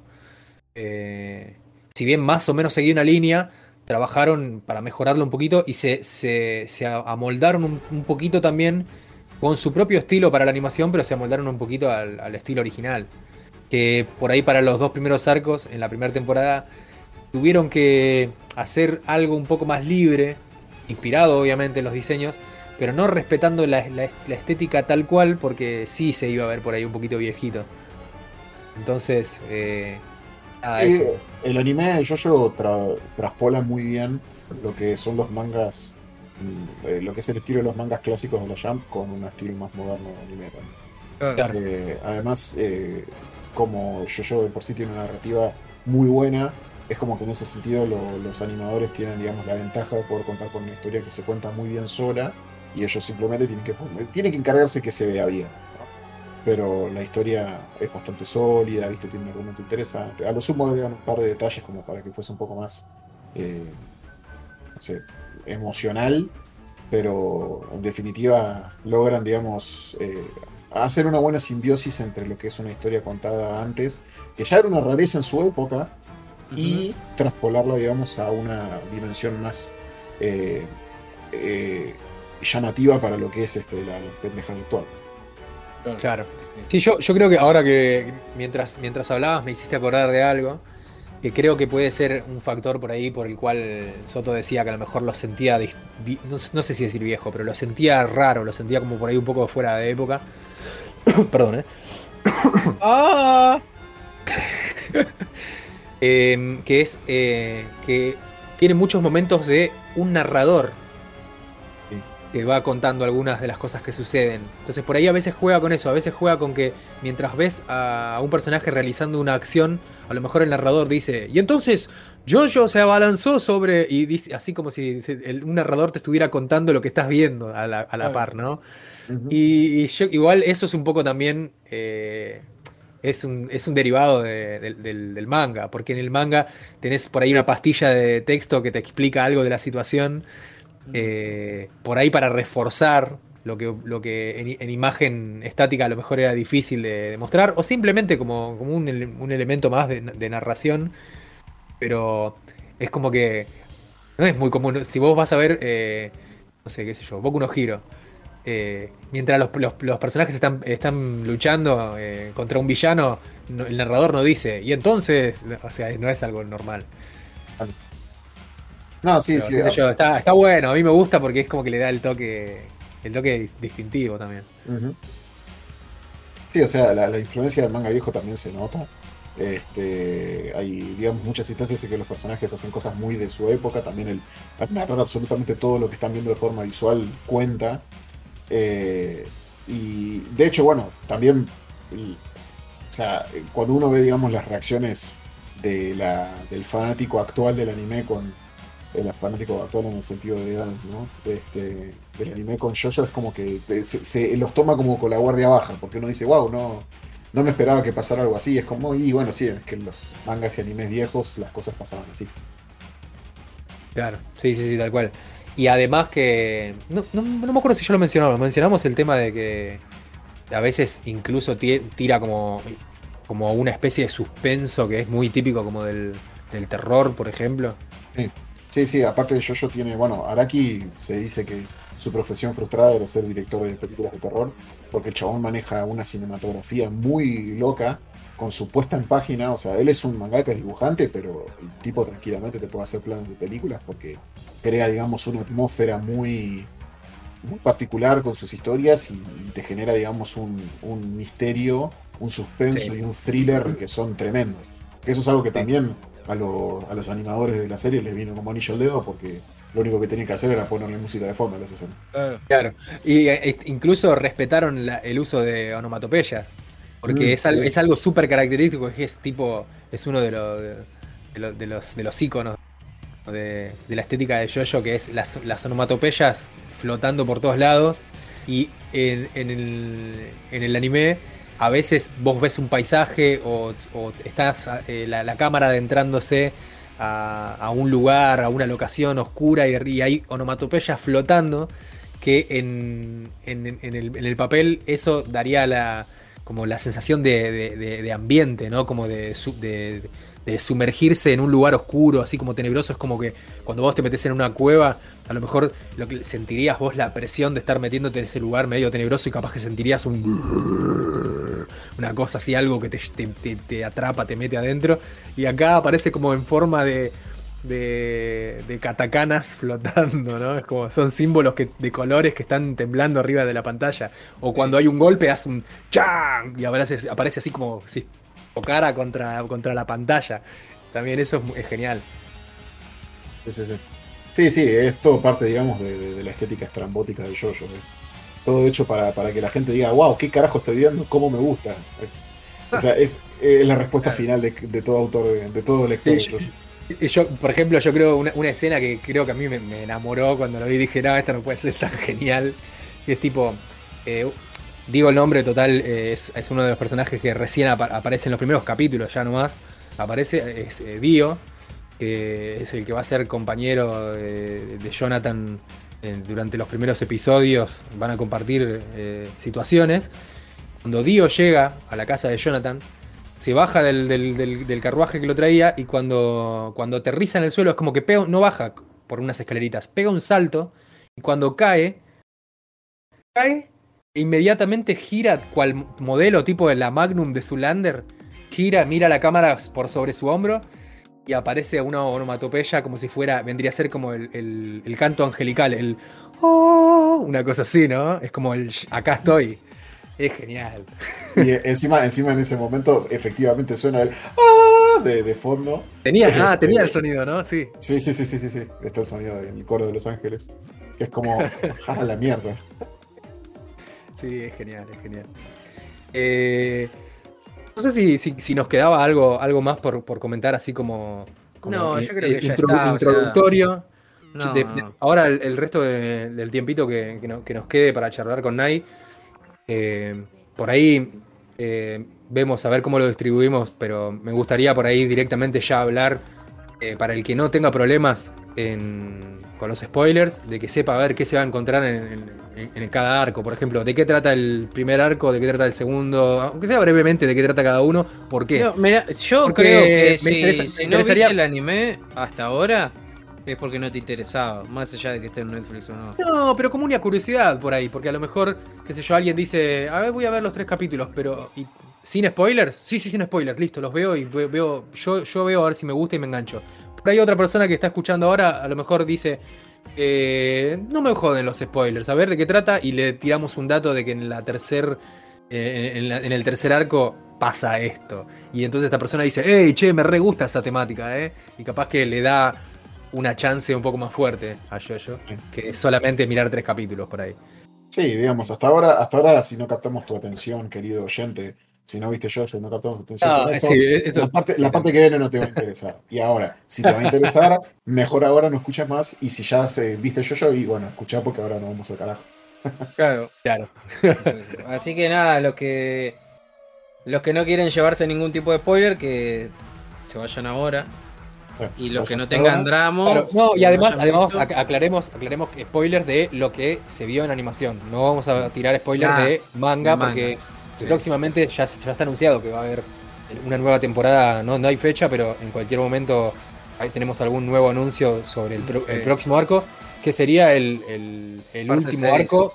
Claro, sería el último arco de Jojo eh, de la obra que lleva ese nombre, porque después hay otros mangas que expanden ese universo, pero son otras eh, historias por separado, ¿no? Exactamente. Sí, y no digas más porque ya es spoiler. Sí, Bueno, dejamos a- acá. Bueno, eh, a partir de acá vamos con los spoilers. Ta, ta, ta. Bueno, eh, sí, Y ah, nada, ahora sí, ahora le damos rienda suelta y, por ejemplo, hablemos un poquito de Dio y de lo que de cómo, o sea, cómo nos presentan al personaje y a dónde, a- o sea, a dónde lo lleva la historia y y cómo va a incidir en, en el resto de los arcos, porque no, no es un personaje que, si bien la historia de Dio est- eh, tiene una resolución en, en la- en primera temporada, eh, va a afectar a, a- a toda la, a la cronología, Sí, a todo lo que viene después. porque de alguna forma es como que su, su presencia sigue incidiendo, ¿no? Sí. Sí, a ver, Dio es este personaje que representa lo que es la, la maldad absoluta. Eh, es un personaje que a medida que van avanzando las distintas sagas se va comprendiendo más la complejidad de su personaje.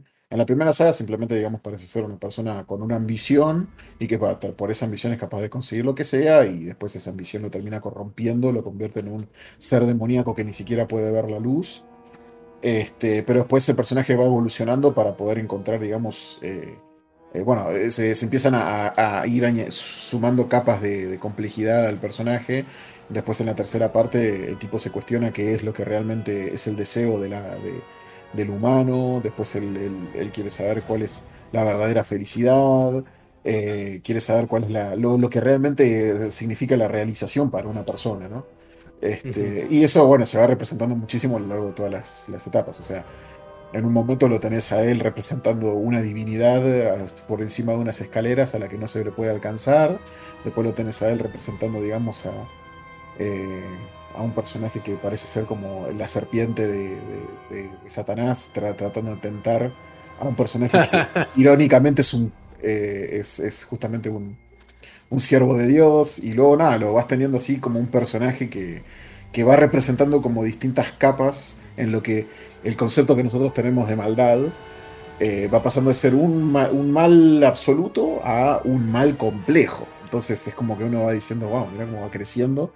Y eso que, bueno, a partir del tercer arco él está muerto. Entonces vos decís, ¿y qué tanto lo puede expandir en lo demás? Y te Claro, sorprenderá. y, sí, no, y, y además, o sea, no es que en el tercer arco muere, sino que eh, en el primer arco parece que muere.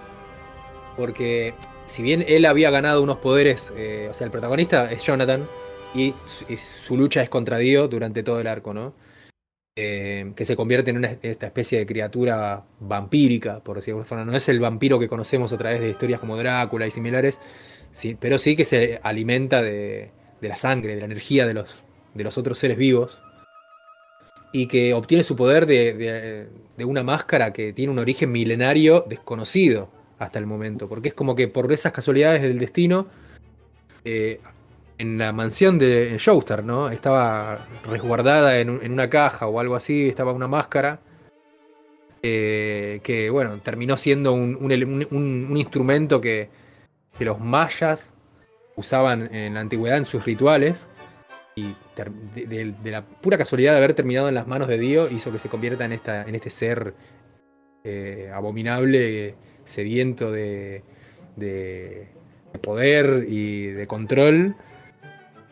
Y si, eh, si bien en algún momento se enfrenta con Jonathan, eh, su pelea llega a un desenlace, pero termina volviendo de, de una forma inesperada en el tercer arco. O sea, el- es como que tenemos una pausa en la que otro Jojo toma, toma la posta. En este caso sería Joseph, que va- es el, el nieto de, de Jonathan. Y por un tiempo no lo, ten- no, no lo tenemos a Dio. Pero su, su legado es como que está ahí. Y finalmente, un día, cuando menos lo esperabas, Dio estaba de vuelta y decís, nah, no puede ser. Eh, qué sé yo. Yo por ahí, a mí no me impactó tanto eso, porque cuando, cuando vi el nuevo, el nuevo anime ya había leído el manga, y cuando leí el manga, yo ya sabía quién era Dio, porque hace, hace muchos años atrás había visto esta primera adaptación, que era un formato, un formato OVA, o sea, eh, animaciones para video. Y eran, que eran? Eh, eran dos tandas de 6, 7 capítulos cada uno, una cosa así. Que además estaban contadas. Ha salido una tanda de episodios que te contaba el final de ese, de ese arco en el, en el cual los personajes se embarcan hasta Egipto en busca de Dio porque tienen que derrotarlo para, para evitar una, un que... Ay, estoy malísimo. eh, eh, no, tengo que aclarar la voz todo el tiempo. Eh, tienen que hacer un viaje para pararlo a Dio para que evitar que, muera la, madre del protagonista. Pero salió esa tanda Y después, unos años después, y con animación un poco mejor, ya digital, salió la, la primera parte, o sea, de cómo se preparaban y viajaban a Egipto. Es como que la otra ya arrancaba que ya estaban en Egipto. Es como, no sé, habrán querido agarrar un momento de popularidad del manga o un momento de popularidad del videojuego y dijeron, che, vamos a adaptar este arco. Pero sin ningún tipo de introducción.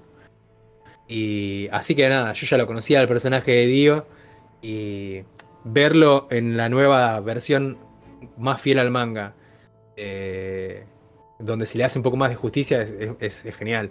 Pero por ahí no me impactaba tanto. Cambio, para alguna persona que eh, recién mirando el, anime era su primer contacto con, con, con Jojo, a lo mejor el momento en, el que Dio vuelve a aparecer porque lo sacan del mar, que estaba encerrado en un, en un cofre, es como. Debe ser el, no sé, el, el mind blow ahí, te explota la cabeza y decís, no, chabón, Dio está vivo.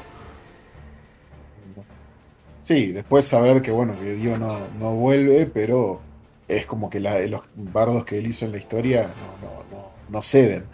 Eh, tanto para el lado bueno como para el lado malo. Es como que. Claro, porque incluso después en el, en el, en el, quinto arco, el protagonista eh, es, es Giorno, que es un, es un pibe que vive en Italia y que de repente la historia te, da a entender que es un, hijo que, del cual nadie sabía de Dio. Entonces decís, ah, bueno, o sea que Dio dejó una semillita por ahí. Y es el protagonista. Vos decís, uh, ¿y qué onda? ¿Va a llevar para el, para el lado del, mal? ¿Va a tirar? Eh, va, a enfrentarse con, los otros protagonistas del arco anterior? ¿Qué va a pasar? No, nada que ver. O sea, es un pibe que tiene su propia. Su, propia eh, ah, ah, ah, su propia motivación. Es un personaje que, que, reúne características que son muy similares a, las de Dio. Pero claro pero, pero, con otro punto de vista. Sí, con una moralidad un poco más caótica, no, no tan maligna, digamos. O sea. Claro, eso. Porque él, es ambicioso y es este. Es, eh, aspira mejor, pero. digamos, aspira mayor. Pero no es un hijo de puta, ¿me entendés? Y sin embargo, si tiene que matar a, alguien para poder cumplir con su cometido, lo va a hacer. Entonces es como que tiene eso, tiene una moralidad más caótica en donde el personaje no, no se puede saber exactamente qué es lo que va a hacer en términos de, si es bueno o es malo. Y nada, reúne bastante, digamos, de todas esas cualidades de, tanto de Dios como de Jonathan, porque en teoría es un hijo concebido de, la semilla de ambos. claro. Sí, y, digamos que igual está bueno eso, esa, esa, esa, esa, conjunción de elementos, tanto buenos como malos, entre comillas. O sea, no es que se decían malos, pero sí que nacen por ahí de la maldad original de Dios. O sea, esas, esas picardías ¿no? que podía llegar a tener en su actitud Giorno. Está, para mí está, está muy bien que las tenga, porque la historia de, de, Vento Aureo, que es el, quinto arco, es una historia de, básicamente, de... No, sé si hay otra palabra eh, mejor, pero gangsters. O sea, son, son mafiosos, son mafiosos italianos y se enfrentan entre bandas y a veces se tienen que matar con, otros porque, porque nada, por un, por un territorio, por, un, por, por, alguna cosa en particular, y es como la vida misma. Entonces, eh, si bien no tira más para, para un ideal, un objetivo, algo que a él le parece que es como la realización, tipo yo quiero llegar ahí, eh, no es un ser malvado, pero en el medio si tiene que hacer una jugarreta al oponente, se la va a hacer.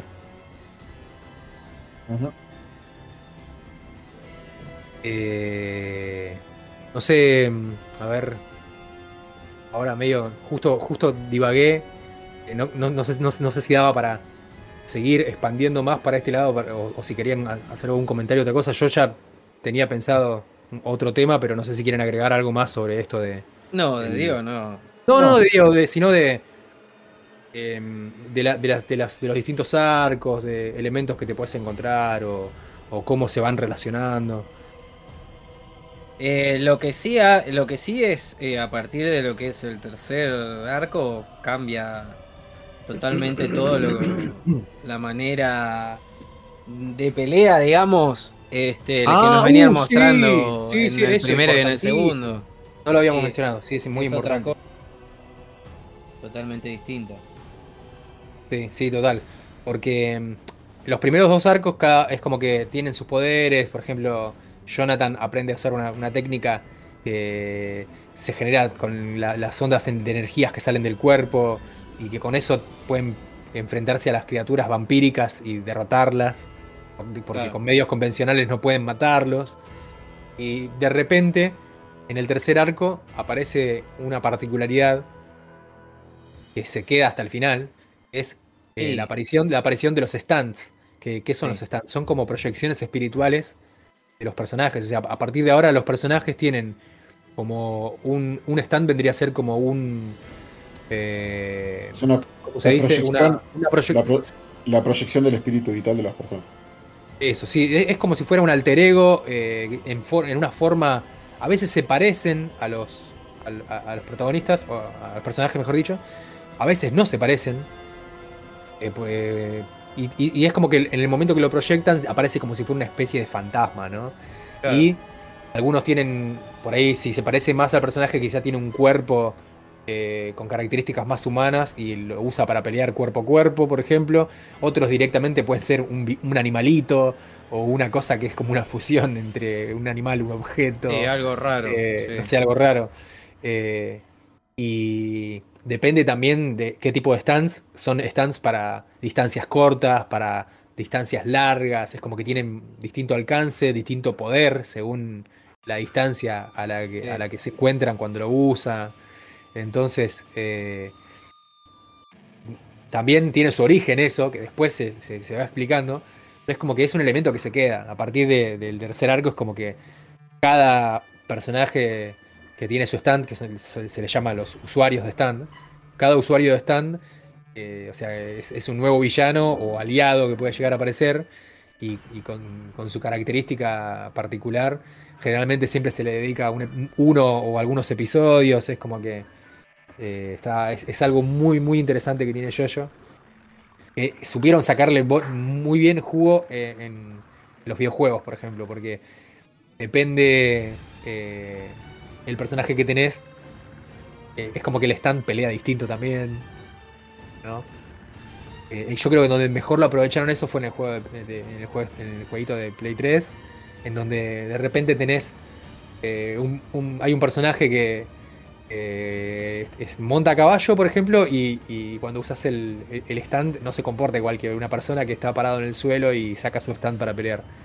O hay algunos que tienen stands más bajitos, que, que- que Claro. hacen ot- otro tipo de cosas y que por ahí cuando les vas a pegar, no los pegás si no te agachás. Eh, es como que está, está, está muy bueno eso. Lo- me- mm, estaba, hace un ratito cuando me colgué estaba pensando que me gustaría hablar un poco de la, de la influencia, y, o sea, de Araki en sí, o sea, quién es, eh, como para entender un poquito más por qué Jojo es como es. ¿no? Bueno, Araki es Eh, un es un autor veterano de la Jump que nada, que se ha codeado con Akira Toriyama y con otros grandes artistas del medio. Y él ha sido siempre característico por tener un estilo así muy, muy crazy, digamos, ¿no? Él es una persona que le gusta mucho crear como una especie de secuencia eh, dinámica de movimientos con los personajes usando varias viñetas. Pero esto incluso desde antes. O sea, vos por ejemplo tenés una secuencia cuando Speedwagon por eh, muestra su, su sombrero con cuchillas por primera vez. Hay todo un juego en las viñetas de él haciendo movimientos extraños, mostrando, digamos, así como un, Ah, un showcase de lo que sabe hacer con el sombrero. Pero cosas así parecidas tenés en las otras obras de Araki, las obras anteriores de a Jojo de Araki, que eran historias que tenían un estilo mucho más este, caricaturesco, como por ejemplo. eh, ah, me olvidé el nombre ahora, pero. a ver. Yo la, yo la, la- la obra que recuerdo más, más, más próxima de Jojo es Bao, que hace, Sí, ahora dentro, dentro, dentro de poquito se va a publicar el manga acá. Y Eh. los otros no recuerdo los nombres ahora, pero no, no, no, o sea, no, no son muy conocidos. O sea, quedaron en solo en papel, no hubo adaptaciones. Ba- solo Bao tuvo una, una, una, una, una ova de una hora, creo que es. Pero más bien, o sea, la, toda la obra de, de Araki está dedicada, o sea, to- toda su carrera está dedicada a Jojo, más bien. Claro, sí. Me, me acordé, eh, Mayon en BT se llamaba el, este, uno de los mangas Eh, el que sería, digamos, después de Bao, el, manga más conocido de Araki en Japón. Eh, es también un, de un personaje que tiene así una mo- moralidad caótica, pero si tiene que hacerte un juego con unas monedas para engañarte, se recrea Araki en toda una página para mostrarte todos los movimientos que hace el chabón. Y la verdad que está buenísimo. Claro, claro, claro. Sí, sí, sí. Una, una de las cosas que, que- más se nota en, en, en, en es todo lo, que, lo que había- a- a- hace un rato lo había mencionado, es el tema de, de- la moda, del arte, sobre todo del arte clásico.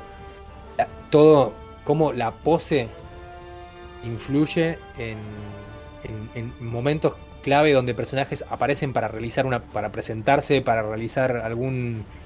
eh, ay, estoy muy estoy muy yankee. Eh, Un, un statement. ¿Cómo, ¿Cómo se dice en español? No me, no me viene la palabra a la Aclaración. cabeza. Claro, es como que aparece en página completa o prim- un primer plano muy copado en la animación, por ejemplo, en donde dice lo que pasa es que ¡pum! ¿Viste? Y capaz que te hace una pose, es más, yo ahora estoy torciéndome todo acá en, en la silla. Te hace una pose súper forzada que no es, alguien, no es algo que alguien con, eh, la- eh, naturalmente haría de ponerse en, en esa postura para hablar, pero es como que él capaz que toma de una estatua de, qué sé yo, del, del 480 o de una pose de, de una revista de moda súper conocida, le gustó una, una pose, metió eso y, y así tenés momentos, momentos espectaculares que es tipo, no sé, como por ejemplo, eh, cuando en, algunos de los momentos en los que Dio re- revela su, su, nueva imagen eh, en, en el arco 3, en donde aparece como medio de espaldas, en sombras, como con una mano doblada, la otra agarrándose el, el codo como sobre el abdomen, es como que todo apretadito y al mismo tiempo torciéndose y mirando para atrás, como mos- mos- mostrando a propósito la cicatriz que tiene en el cuello para que se note que la cabeza de él está adjunta a lo que era antes el cuerpo de Jonathan Joestar. Eh, o no sé, a ver ¿qué, qué otras poses se les ocurre, así cosas que digas, esta es una pose que es súper extravagante y, y- y Eh, a mí, yo la que más me acuerdo creo que era la de Joseph, creo que es la que con una se tapa la, la cara con una mano abierta y la otra al costado, ¿no? Es una, o sea, Joseph es uno en hacer esa, esa pose, pero la hacen varios personajes. Ah, bueno. Claro, sí, sí. El, el- el primero, el primero que, lo, que, lo, que lo hace que es eh, Jonathan. Jonathan en uno de los covers, después la hace eh, César y después la hace Josh, Joseph. Mm. Sí. Eh, no sé qué. no, La verdad que me colgué. me- les digo la verdad, me, me quedé así como mirando, como si, viste, cuando haces con la cabeza. Como que. Una Me quedé así, otra, tipo, otra particularidad que tiene, eh, no la... Bueno, sí, en realidad lo toma del manga porque los stands tienen nombres o de bandas o de canciones Ah, eso. súper Sí, conocidas. sí, Pero sí, lo que lo que iba a decir es que el anime lo que tiene es que los endings son canciones populares, digamos. Claro, Eh, sí, no- basado no en el gusto. son- Claro. basado- sí, eso, exacto. Basado en el gusto de, de Araki. Como que. Sí. No sé si le habrán consultado algo, no sé si vos sabés algo, Nay, de eso, si le consultaron para las canciones y eso y demás. No, la verdad que nunca investigué exactamente cómo funcionaba, pero eh, tengo entendido de que lo que hacían es básicamente ofrecerle a la banda participar. La banda dice que sí porque conocen Yoyo, eh, compra los derechos del tema y sale. Pero por lo general suelen ser temas que no son tan populares como lo- los que la gente suele pedir por una cuestión de- Claro, claro. Eh, Ahí- por ahí el tema, el tema, el tema así como uno de los temas más reconocidos es el, el- ending de la, de la primera temporada que es Runabout de, de Yes, que es una Sí. banda que tiene muchos años, el tema es muy conocido, entonces como que por ahí a- mismo a, a raíz de, de- de que hayan usado esa canción, es como que la gente empezaba, antes de que se estrenen las siguientes temporadas, la gente empezaba a especular y decir, ¿y para el próximo arco qué canción usarán? Y basándose en los nombres de los personajes o a qué artistas o qué músicos o bandas eh, representaban los personajes que estaban por venir, ya se podían imaginar a ver qué canción podrían llegar a usar. Y a lo mejor no ¿Le sucedió. pegaron alguna vez? No creo. No, yo creo que no. La- porque la gente, la gente espera que pongan canciones de, de super artistas mega Sí, conocidos. súper populares, claro. Y, y bueno, es como, como dice Nai, ¿no? Es como que también hay que ver lo que pueden pagar. ¿no? Le ofrecen a algunos músicos, pero qué sé yo, para el arco 4 todos decían, sí, Killer Queen, el tema de Queen tiene que ser el ending de... porque hay un personaje que se llama así. Pero, a ver, es Queen. Hay que pagarle a, a- a la discográfica para tener los derechos de la canción para usarla en Jojo. Y Sí. nada, qué sé yo. Tuvimos. eh, creo que, que- que- que fue un, un solo ending para toda la temporada completa, ¿no? Ni Sí. me acuerdo cuál es el ending. Sí, sí, es un tema de, de Savage Garden. Era un dúo, eh, me parece que australiano. Que era un flaco que cantaba y otro que tocaba la viola. Y me acuerdo bastante porque a mi hermana Bárbara le gustaban. Eh, cuando estábamos en la secundaria, eh, ella escuchaba boy bands y música así como muy popular de esa, de esa época de. Más, era música medio teen, ¿viste? Era como que apuntaba Claro. como, a- a- como al público joven. Y era muy, muy de esa época ese- esa bandita. Y. Pero salvo fue- fuera de eso, no, si no era por mi hermano, no, no- no los conocía. Claro. Sí. O qué sé yo, algunos esperaban que pongan tema- algún tema de Prince. en- Eh, eso puede llegar a pasar, qué sé yo. Podría ser, pero algún, alguno decía, che, en parte 5 tiene que poner el tema de Prince, tal. Eh, y no, no sucedió. O sea, está bien, pusieron un tema que era más o menos conocido, o sea, eh, que era un artista de RB o Soul, una cosa así, era un, un grupito como si fuera un grupito de varios cantantes o algo así para un ending, pero yo no lo conocía. Googleando, no. Te, das, googleando te das cuenta que tenía un público, o sea, no es que eran artistas que no- no- nadie conocía, pero por ahí algo muy muy de Estados Unidos, ¿viste? Capaz que no tenía llegada Claro. al resto del mundo. Sí. O sea, andás a ver cómo llegaron a ese artista, ¿no? Capaz que hubo una llamada, che, Araki, mira, tenemos estos artistas, de, de los que sabemos que te gustan a vos. el- la verdad, el que, el que podemos pagar es este. Ah. ¿Te va? Sí, ponele, está bien, sí. Bueno, listo. Y le mandaron. Sí, capaz que, que, que es esa la banda. No sé, a ver, Eh. ahora, ahora en, en el, en el, en el próximo eh, hay que ver que. Y yo ¿Qué tiré una, para mí le, le pego. En el próximo arco, en el, de- el 6, que están. A ver, es- transcurre en una cárcel, así que. ¿qué No, pero para mí es eh, Crazy Town, eh, Butterfly de Crazy Town. Yo te lo había dicho. Ah, vos me dijiste, sí, bueno, por la mariposa es un elemento muy. Que es, es, eh, es característico del personaje principal del. del la, Jojo, sí, de- la Jojo. de, de la, de la parte 6. Sí. ¿Vos, Nay, tenés alguna canción? ¿Así se te ocurre alguna canción que pueda llegar a ser un ending de, de parte 6 cuando salga? Eh, me encantaría que fuese Ocean Man, el ending de la película de Bob Esponja. Pero. No, no, pero es muy difícil que justo eso, ¿no? Nada, es m- muy complicado, pero, pero estaría buenísimo que fuera ese tema.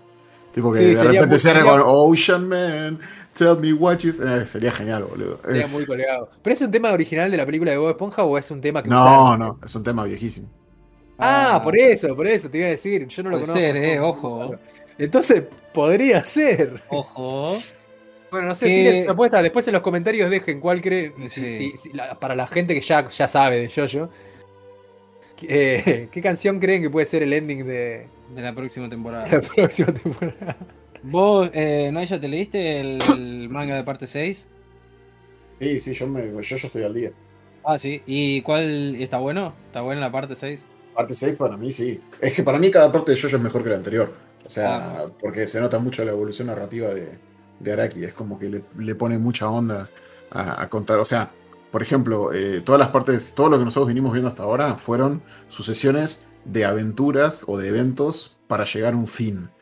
Parte 6 es la primera que es una historia, tipo, que arranca siendo, o sea, que desde el principio está todo armado para terminar en el punto final. No es algo que se va contando sucesivamente, sino... Ah, No es una aventura, es una historia. Claro. Claro, claro. Sí, a mí lo que me pasó, yo tengo una un, un- un tema con Jojo, que es que como en parte 5, o sea, yo cuando, cuando leí el manga, eh, había llegado hasta, hasta la parte 5. Mi primer contacto con el manga fue hace muchísimos, muchísimos años cuando vi las ovas, ¿no?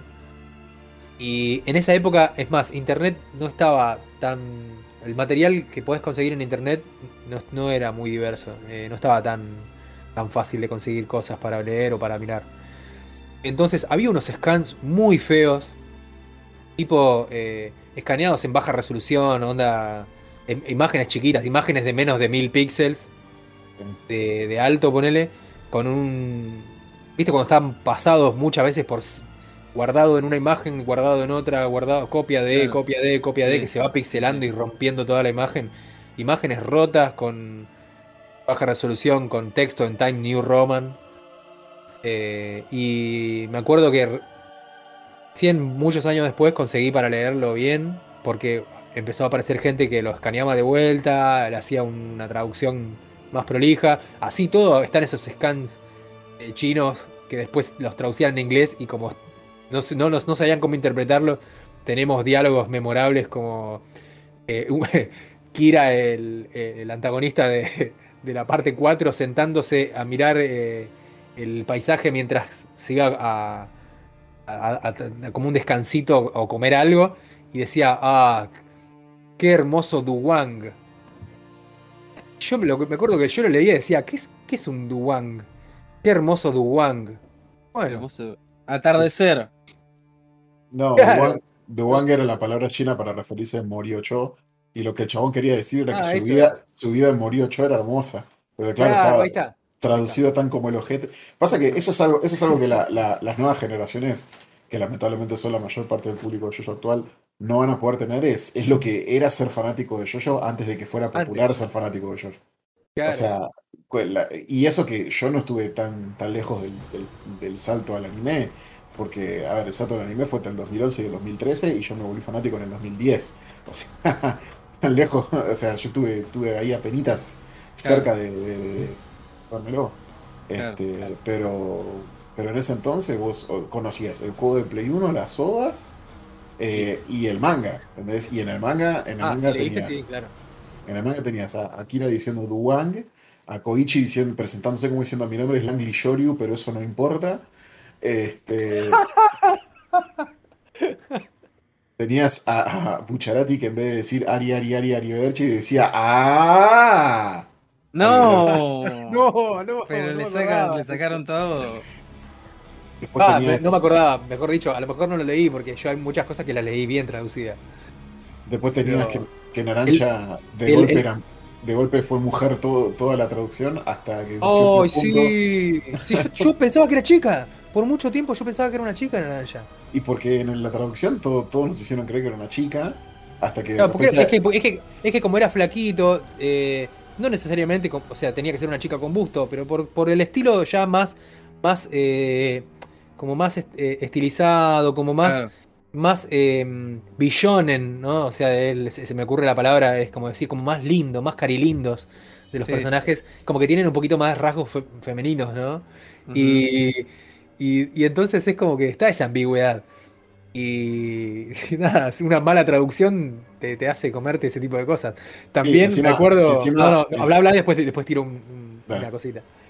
Encima, eh, onda, vos te, a- habías leído que, no sé, ponele 10 10 tomos de evento áureo y de repente en el décimo, cuando te contaban que, que Naranja era, o sea, hay un diálogo que expresamente te dice Naranja es hombre, de repente tenías un asterisco del, del traductor diciéndote, "Ah, hasta este momento pensé que Naranja era, era mujer, bueno, cáense. Sí, No, otra, otra cosa que me acuerdo es los. eh, había un carácter chino que eh, vendría a ser. eh, no me acuerdo si era como un ja, como si fuera una risa o algo así. Y.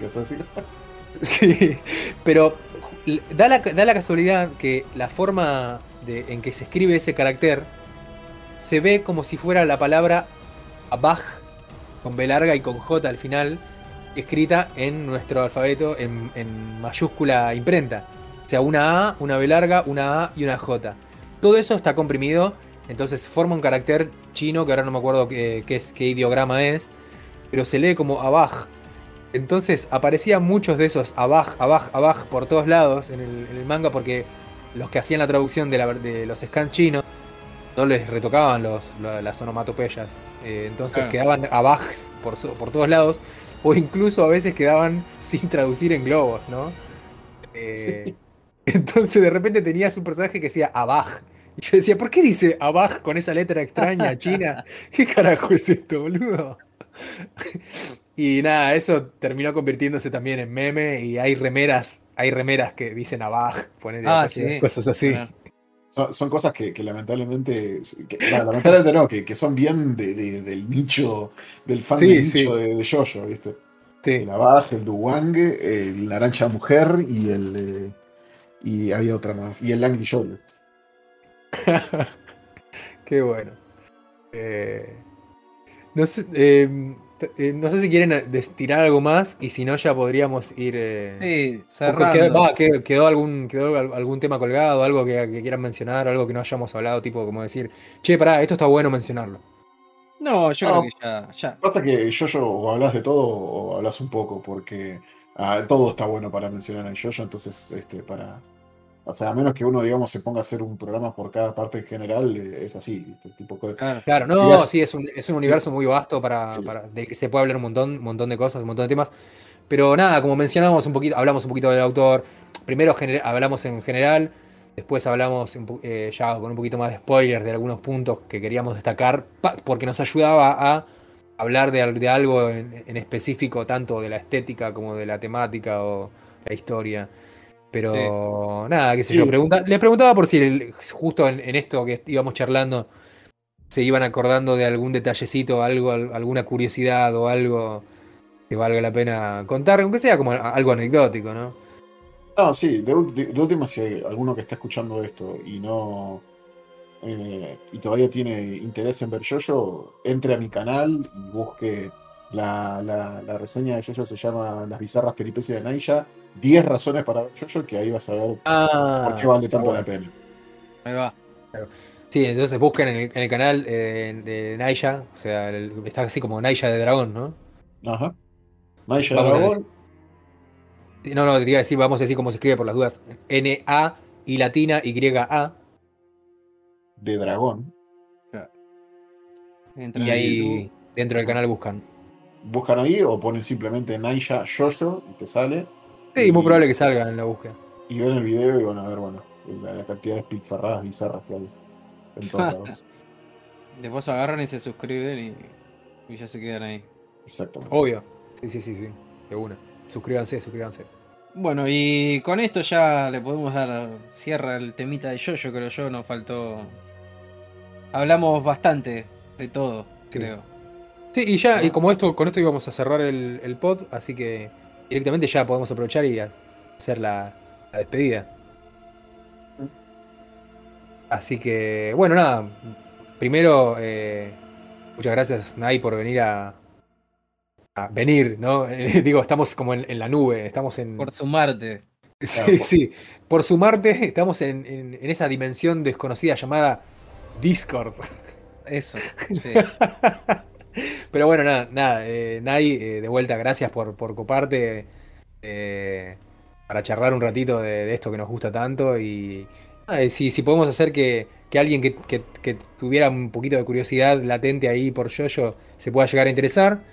O, o simplemente para el que por ahí no que te- tenía ganas por, por la mera curiosidad de ver de qué trata, a- al menos escucharnos un ratito y cagarse de risa con, con- con nuestras anécdotas o comentarios bizarros. Sí. Eh, así que bueno, gra- gracias por nuevamente por, por estar acá con nosotros y charlar un ratito entre amigos. Gracias a ustedes chicos por invitarme y por permitirme hablar de Jojo una vez más. Este, la verdad, Jojo es otra serie también que es muy pasional y sobre todo es una serie que se disfruta porque cuando uno la ve y dice, wow, mirá, me siento una persona de mejor categoría. Sí, es verdad. Antes, eh. an- antes de eso no, somos todos Claro. basura, pero cuando leemos yo somos intelectos, eh, Claro. intelectuales. Claro. Somos intelectuales automáticamente. Sí, Ah, mira, eh, una cosita más. Ahora que estaba pensando, sí, hay algo más que podía mencionar, que es que en algún momento dijimos, para el que quiere leer, no sé qué, no sé cuánto, se puede conseguir la edición local que se vende acá en, en- en Argentina, eh, lo, lo edita eh, la editorial Librea, así que si alguien quiere leer yo porque de repente empezó a ver el empezó a ver el anime y dice, che, qué bueno que está esto, uy, lo quiero leer, pero no lo quiero leer de internet. Se puede conseguir, o sea, en Uh, pero comiquerías. tenés como 300 mil millones Sí. de tomos, boludo. No, sí, es un montón. Es un montón. Pero bueno, para si alguno se cebó y de repente dice, che, esto vale la pena, lo quiero coleccionar, loco. Y se puede conseguir, o sea, está, está a la venta ahora, ya está bastante avanzado. No sé si los, los primeros tomos estarán agotados, porque pasa, pasa eso con, con las, la- las, las ediciones. Que por ahí los primeros números son los que prim- primero se agotan y hay que con- esperar a que se reediten. Pero bueno, nada, está ahí la posibilidad de que, de que compren una edición nacional para leer. Eh, es fácil, lo pueden buscar. Bueno, de Sotix, eh, tira tus, tus redes. Bueno, como decimos siempre al final, eh, nos pueden buscar en el Instagram, eh, Operación Imbécil Podcast. Y bueno, si quieren seguirme en Instagram, mi Instagram es sotosings, guion bajo. O en YouTube, eh, youtube.com barra X, la letrita X, Soto. Eh, ahí subo covers de anime y de lo que me pinta. Eh, así que nada, si tienen ganas de chusmear, vayan ahí y me siguen y, y ven un poco de lo que hago aparte de hablar imbecilidades acá con ustedes. Yo estoy en, Instagram donde subo mis dibujos. Estoy como gonza.delarosa. Después estoy en Twitter también, que estoy un poquito menos activo, pero también de vez en cuando subo algo de mi arte y capaz que alguna bizarreada de vez en cuando. Eh, estoy en, Twitter como gon con doble n artworks. Y Nai, eh, si querés tirar tus, tus redes también. A mí me pueden seguir, bueno, ya mi mencionado canal de YouTube, Naya de Dragón. Eh, también me pueden buscar en mi red social más activa que es Twitter, que es Naya-de-dragón. Eh, y si no, bueno, me pueden buscar en Facebook o en Instagram, pero la verdad no le doy pelotas a redes, así que no me busquen ahí. Listo, bueno. Bueno, Bueno, gente. nada más que decir, este ha sido otro programita del podcast, espero que les haya gustado y nada, nos vemos en la próxima. Nos vemos gente, cuídense.